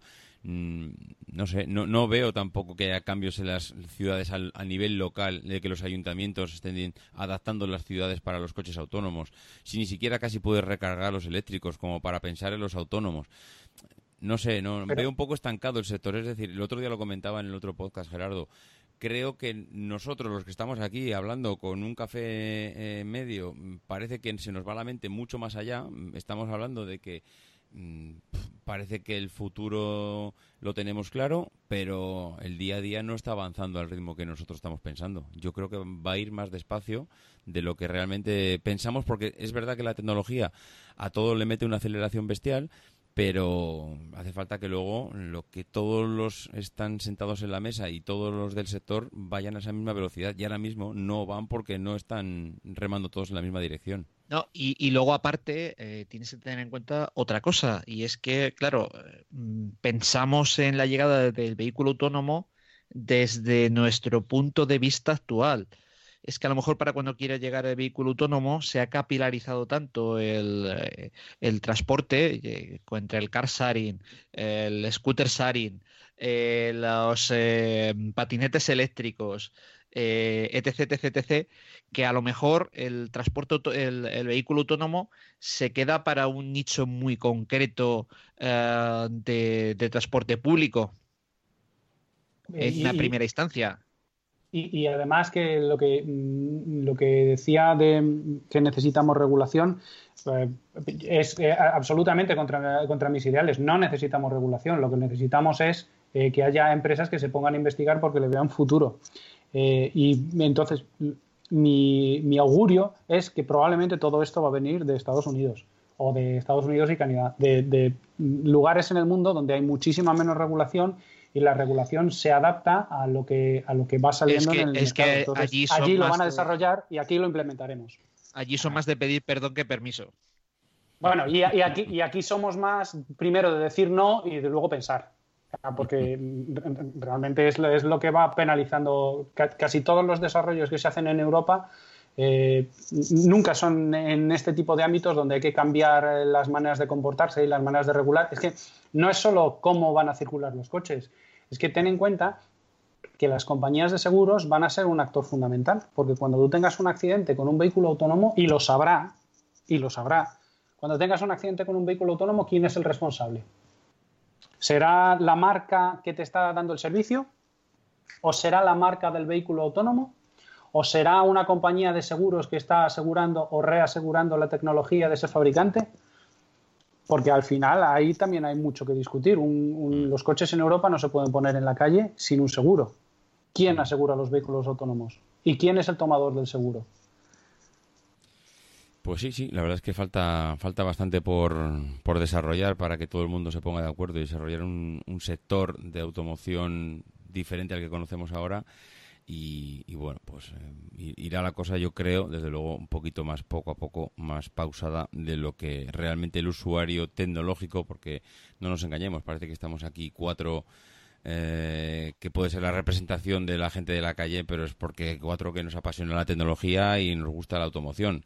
El resto del mundo posiblemente no esté pensando ni le preocupa esto, pues porque con lo que hay actualmente ya le vale. No le da igual que el, autobús contamine y, haya 400 autobuses en tu ciudad dando vueltas eh, y tirando una cantidad mm, de contaminación al aire bestial, pero bueno.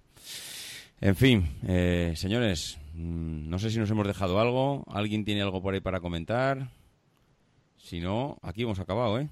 Yo quería aportar una, cosa, una pregunta que podéis hacer todos a, vuestros amigos o familiares. Eh, preguntarles qué, tipo de coche será el que se comprarán próximamente. El próximo coche, ¿vale? Como el, próximo coche que te compres, ¿cómo será? ¿Será un coche normal? ¿Será eléctrico o no? A lo mejor nos sorprenden algunas respuestas, ¿eh?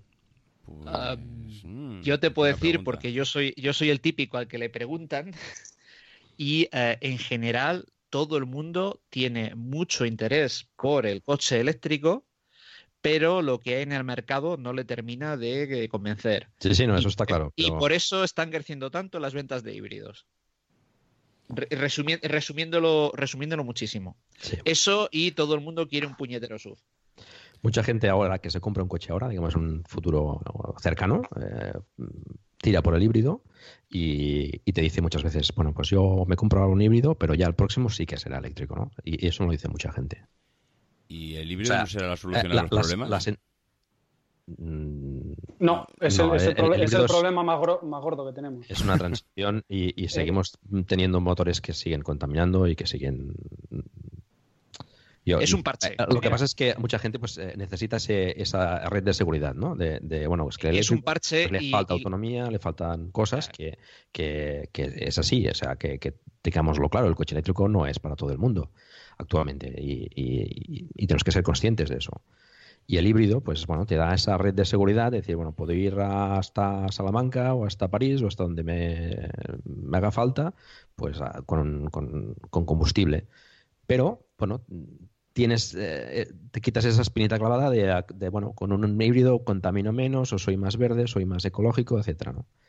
Pero sí que la gente, pues, eh, mayoritariamente, no todo el mundo, evidentemente, pero sí que tiene esa sensación de que, bueno, el próximo ya, pues dentro de 10 años o de 15, pues ya será eléctrico, ¿no? Pues ya, ya interpreta que habrá, pues, suficiente eh, gama disponible y que serán otros precios y que tendrá más autonomía, etcétera, etcétera. Pero sí que existe esa sensación de que el próximo, dentro de 10, 15 años, ya será eléctrico. Yo, de hecho, eh, eh, albergo cierta esperanza en, los híbridos enchufables que mucha gente les está mirando ahora y hmm. esos 40 kilómetros, 50 kilómetros en, eléctrico eh, pueden ganar, digamos, muchos, eh, pueden evangelizar mucho hacia, hacia el coche eléctrico. Hmm. En el momento en el que pues, eh, la gente se pilla un híbrido enchufable y se da cuenta de que casi todos los días con esos 40-50 kilómetros no tiene ni que encender el, motor de gasolina porque al final el uso medio de, del coche, bueno, cada uno es el, suyo, pero es el que es y para mucha gente con 40-50 kilómetros diarios le apaña más que de sobra, eh, pues estoy seguro de que eso hará cambiar, eh, hará cambiar mucha, eh, mucho el, sentimiento, digamos, hacia, hacia el eléctrico. También es verdad que es que ahora no es el momento, o sea, con todas las marcas anunciando una ofensiva hacia eléctricos en la que va a haber más competencia, porque al final, casi, casi, si lo piensas, tú te miras la gama de eléctricos ahora y tienes el Zoe, eh, prácticamente el Zoe en su segmento no tiene competencia. Es un polivalente. Eh, lo que hay en ese tamaño son el Citroën C0 y demás, que bueno, son absolutamente desfasados, no tienen nada que ver. Eh, incluso son, yo creo que algo más, algo más pequeños. El Zoe no tiene competencia. Siguiente segmento, que es el de los compactos, tienes el Leaf, que tiene un poco de competencia con el, con el, con el e-Golf el Ionic es algo más grande, es eh, este que está así un poco entre medias segmentos. Si te das cuenta al final es que más o menos casi por segmento hay un coche, dos a lo sumo. No hay competencia, por ende no tienen que ponerse las pilas a bajar precios. Sí, sí, yo, tengo una, yo tengo una opinión absolutamente contraria al respecto, para, mantener mi costumbre. Absolutamente contraria a los híbridos. O sea, eh, desde mi punto de vista, los híbridos que empezaron hace 10, 12 años han sido una eh, estrategia de los fabricantes para poder saltarse el ciclo de homologaciones anterior con un cero en, el, en, el, en bueno, las emisiones, de manera que no tenían que pagar impuestos al matricular en prácticamente ningún país europeo. Y la consecuencia de eso es que ahora mismo los híbridos tienen un range de 30, 40, 50 kilómetros, que es lo que los te hace enchufables. Exactamente, los enchufables, que es exactamente los que, lo que te hace falta en los sitios donde tienes multitud de opciones de car sharing. Y luego tienes eh, la parte no enchufable del vehículo, eh, que te permite usarlo como un vehículo térmico tradicional a costa de cargar las baterías por aquí y por allá y por lo tanto un consumo normalmente más elevado. Y la, demostración de eso es que si te vas a las campas de remarketing de los operadores de renting, te encuentras con un montón de Mitsubishi de estos Outlander eh, matriculados ya en el 15 y algunos del 16, que cuando los vas a inspeccionar a la hora de la venta tienen todavía sus, em, sus cables de carga eh. No se cargaron nunca, jamás. Se utilizaron siempre como térmicos. Y esto no me lo invento yo. Ir a cualquier campo de, de Lisplan, de Arval, de ALD y miradlos, porque son coches que es puro marketing y te cuestan más, dinero, consumes más, por lo tanto contaminas más y no te están dando eh, ninguna ventaja porque la parte de uso eléctrico, esos 30-40 kilómetros, los tienes casi siempre cubiertos con opciones de car sharing porque es lo que necesitas en los núcleos urbanos. A mí me parece que los híbridos han sido un workaround de los fabricantes para saltarse la, la, los, los enchufables. Porque los, los híbridos eh, eh, no enchufables, enchufables, como los de Toyota, por ejemplo, que quizás son los más conocidos, eh, al final, a mí, por ejemplo, yo pillé un híbrido para el taxi porque me permitía tener consumos de diésel en ciudad sin tener un diésel. En ciudad. en ciudad. Porque en carretera eh, o te quedas eh, pelín por encima, o, te, eh, o sea, con, suerte igualas un, un, diésel, con suerte. Igualas si consigues tener un balance neto entre lo que te gastas de más subiendo, arrastrando las baterías, con lo que recuperas bajando, cargándolas. Exacto, sí. en, llano no, es un horror. Pero desde luego, o sea, como solución para ciudad, en la que el consumo es imbatible y eh, encima te quitas el motor, el motor, el motor diésel, que además eh, yo estaba harto del motor diésel porque al final e, el, uso del taxi, aunque necesita de bajo consumo, es el peor posible para el diésel, constantes arrancadas en frío. Eh, cosa que con, con, el, híbrido mitigabas. yo es que estaba harto del diésel por, por fiabilidad. Eh, al, final, el día que haya alternativas reales y que los problemas eh, de los eléctricos con sus baterías de range y de, tiempo de recarga se superen, no habrá híbridos en las ciudades, será todo eléctrico. No, es que no tiene ningún sentido. Bueno, pues yo creo que hasta aquí vamos a llegar, ¿eh? Me parece que le hemos, hemos hecho un repaso bastante completito a cómo está ahora mismo todo el, todo el sector. Creo que después de un año hemos visto avances y, yo creo que habrá que ponerle fecha ya al año que viene, ¿eh? porque os veo con ganas ya de grabar el siguiente, el siguiente episodio. ¿eh? Bueno, pues eh, nada más. Eh, Ramón, muchas gracias. Disfruta de tus vacaciones y no sé si tienes algún viaje ya en breve, estás pensando ya en, salir ya zumbando, pero yo creo que de momento, de momento estás por Madrid, ¿no? Eh, sí, de momento, de momento, bueno, el mes de agosto sí, el mes de agosto voy a estar, iremos a, a la costa, lógicamente, pero, pero este mes nos quedamos en Madrid. Y muchas gracias por invitarme una vez más. ¿eh? No, no, hombre. Y, gracias a Gerardo y a Paco también. Pues eh, Gerardo, ¿pasas el verano en Valladolid o eres de los que te mueves? Eh, bueno, ya sabes que me muevo bastante por definición y más ahora que tengo tiempo libre, que esto es una cosa que estoy descubriendo. Eh, no, sí, nos, bajaremos a la costa la segunda quincena de, de, agosto. Estas cosas que estoy descubriendo, esto de haber sido autónomo tanto tiempo. Sí, sí, esto es un cambio de vida total. Bueno, pues nada, muchas gracias por, por venir, un auténtico placer y nada, vete apuntándote también la fecha para, para el año que viene, que habrá que repetir otra vez. Eh, por supuesto. Muy bien. Eh, Paco, oye, este, este episodio lo sacaremos también en Plug and Drive, ¿no? Por supuesto, sí, ah, sí. Vale, vale, vale. Pues nada, oye, Paco, tú, tú ya estás en la costa, si es que tú estás a lo de la playa ya, tú ya lo tienes todo. Sí, la verdad es que aquí estamos, eh, tenemos cerca de todo, montaña, playa. Sí, sí. No te puedes quejar, estamos, estamos bien ubicados, sí. ¿Te vas a mover en vacaciones o...? ya las hice, ya las hice. Estuve en Suiza, eh, conocí a Carmela, por cierto, un saludo, Carmela. Ah, sí, sí. Y, por cierto, hay unos cochazos en Suiza, una pasada. eh, y de momento este año ya, bueno, haremos algunas más vacaciones, pero nos quedaremos por aquí. Sí, quedas por aquí. Pues nada, nada, yo aprovecharé también para hacer vacaciones. Mm, por un lado me, me daba, no sé, tenía tentaciones de sacar algún episodio de perspectiva en verano, pero creo que va a ser, va a ser complicado porque me marcho a, me marcho a Logroño un par de semanitas y cuando estás fuera de tu entorno, ya con el tema de la mudanza, ha sido tremendamente complicado grabar los dos o tres podcasts que he tenido que grabar este mes. Estoy aquí todavía adaptándome al nuevo entorno pero sí, sí, aprovecharemos para, para hacer un poco de vacaciones en agosto, que, falta hace. Bueno, pues eh, nada más. A, a, todos los oyentes, muchas gracias por estar aquí. Que paséis unas buenas vacaciones y nos vemos en septiembre. Venga, un abrazo. Un saludo. Un abrazo. Adiós. Adiós.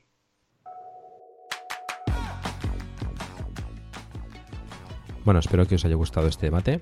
Una pequeña puntualización que la Carmela que conocí en Suiza, pues evidentemente no es otra que Carmela García del podcast Bacteriáfagos de esta misma red que también os he recomendado en alguna otra ocasión y que eh, aprovecho también para recomendaros otro podcast nuevo de la red, Verano en USA, de Javier Soler, que pues está haciendo una especie de diario en sus vacaciones en, Estados Unidos y que os recomiendo también que, que, lo escuchéis, es muy interesante. Recordad también que tenéis el grupo de Telegram de Plug and Drive, donde charlamos sobre el vehículo eléctrico, tenéis el enlace en la página del programa. Recordad que tenemos el grupo de Telegram de Plug and Drive. Encontraréis el enlace en la página del programa. Allí pues hablamos sobre el vehículo eléctrico. Y si disfrutas de uno, pues eh, envíame un audio con, con tus impresiones y bueno, pues lo sacaremos por aquí para escucharlo todos. Y eso es todo. Muchas gracias por el tiempo que habéis dedicado a escucharnos. Os recuerdo que hagáis difusión del vehículo eléctrico en la medida de vuestras posibilidades, por ejemplo, recomendando este podcast o haciendo una reseña en iTunes. Espero también vuestros comentarios en emilcar.fm barra donde también podéis encontrar los medios de contacto conmigo y conocer los otros podcasts de la red. Que tengáis un buen verano y hasta pronto.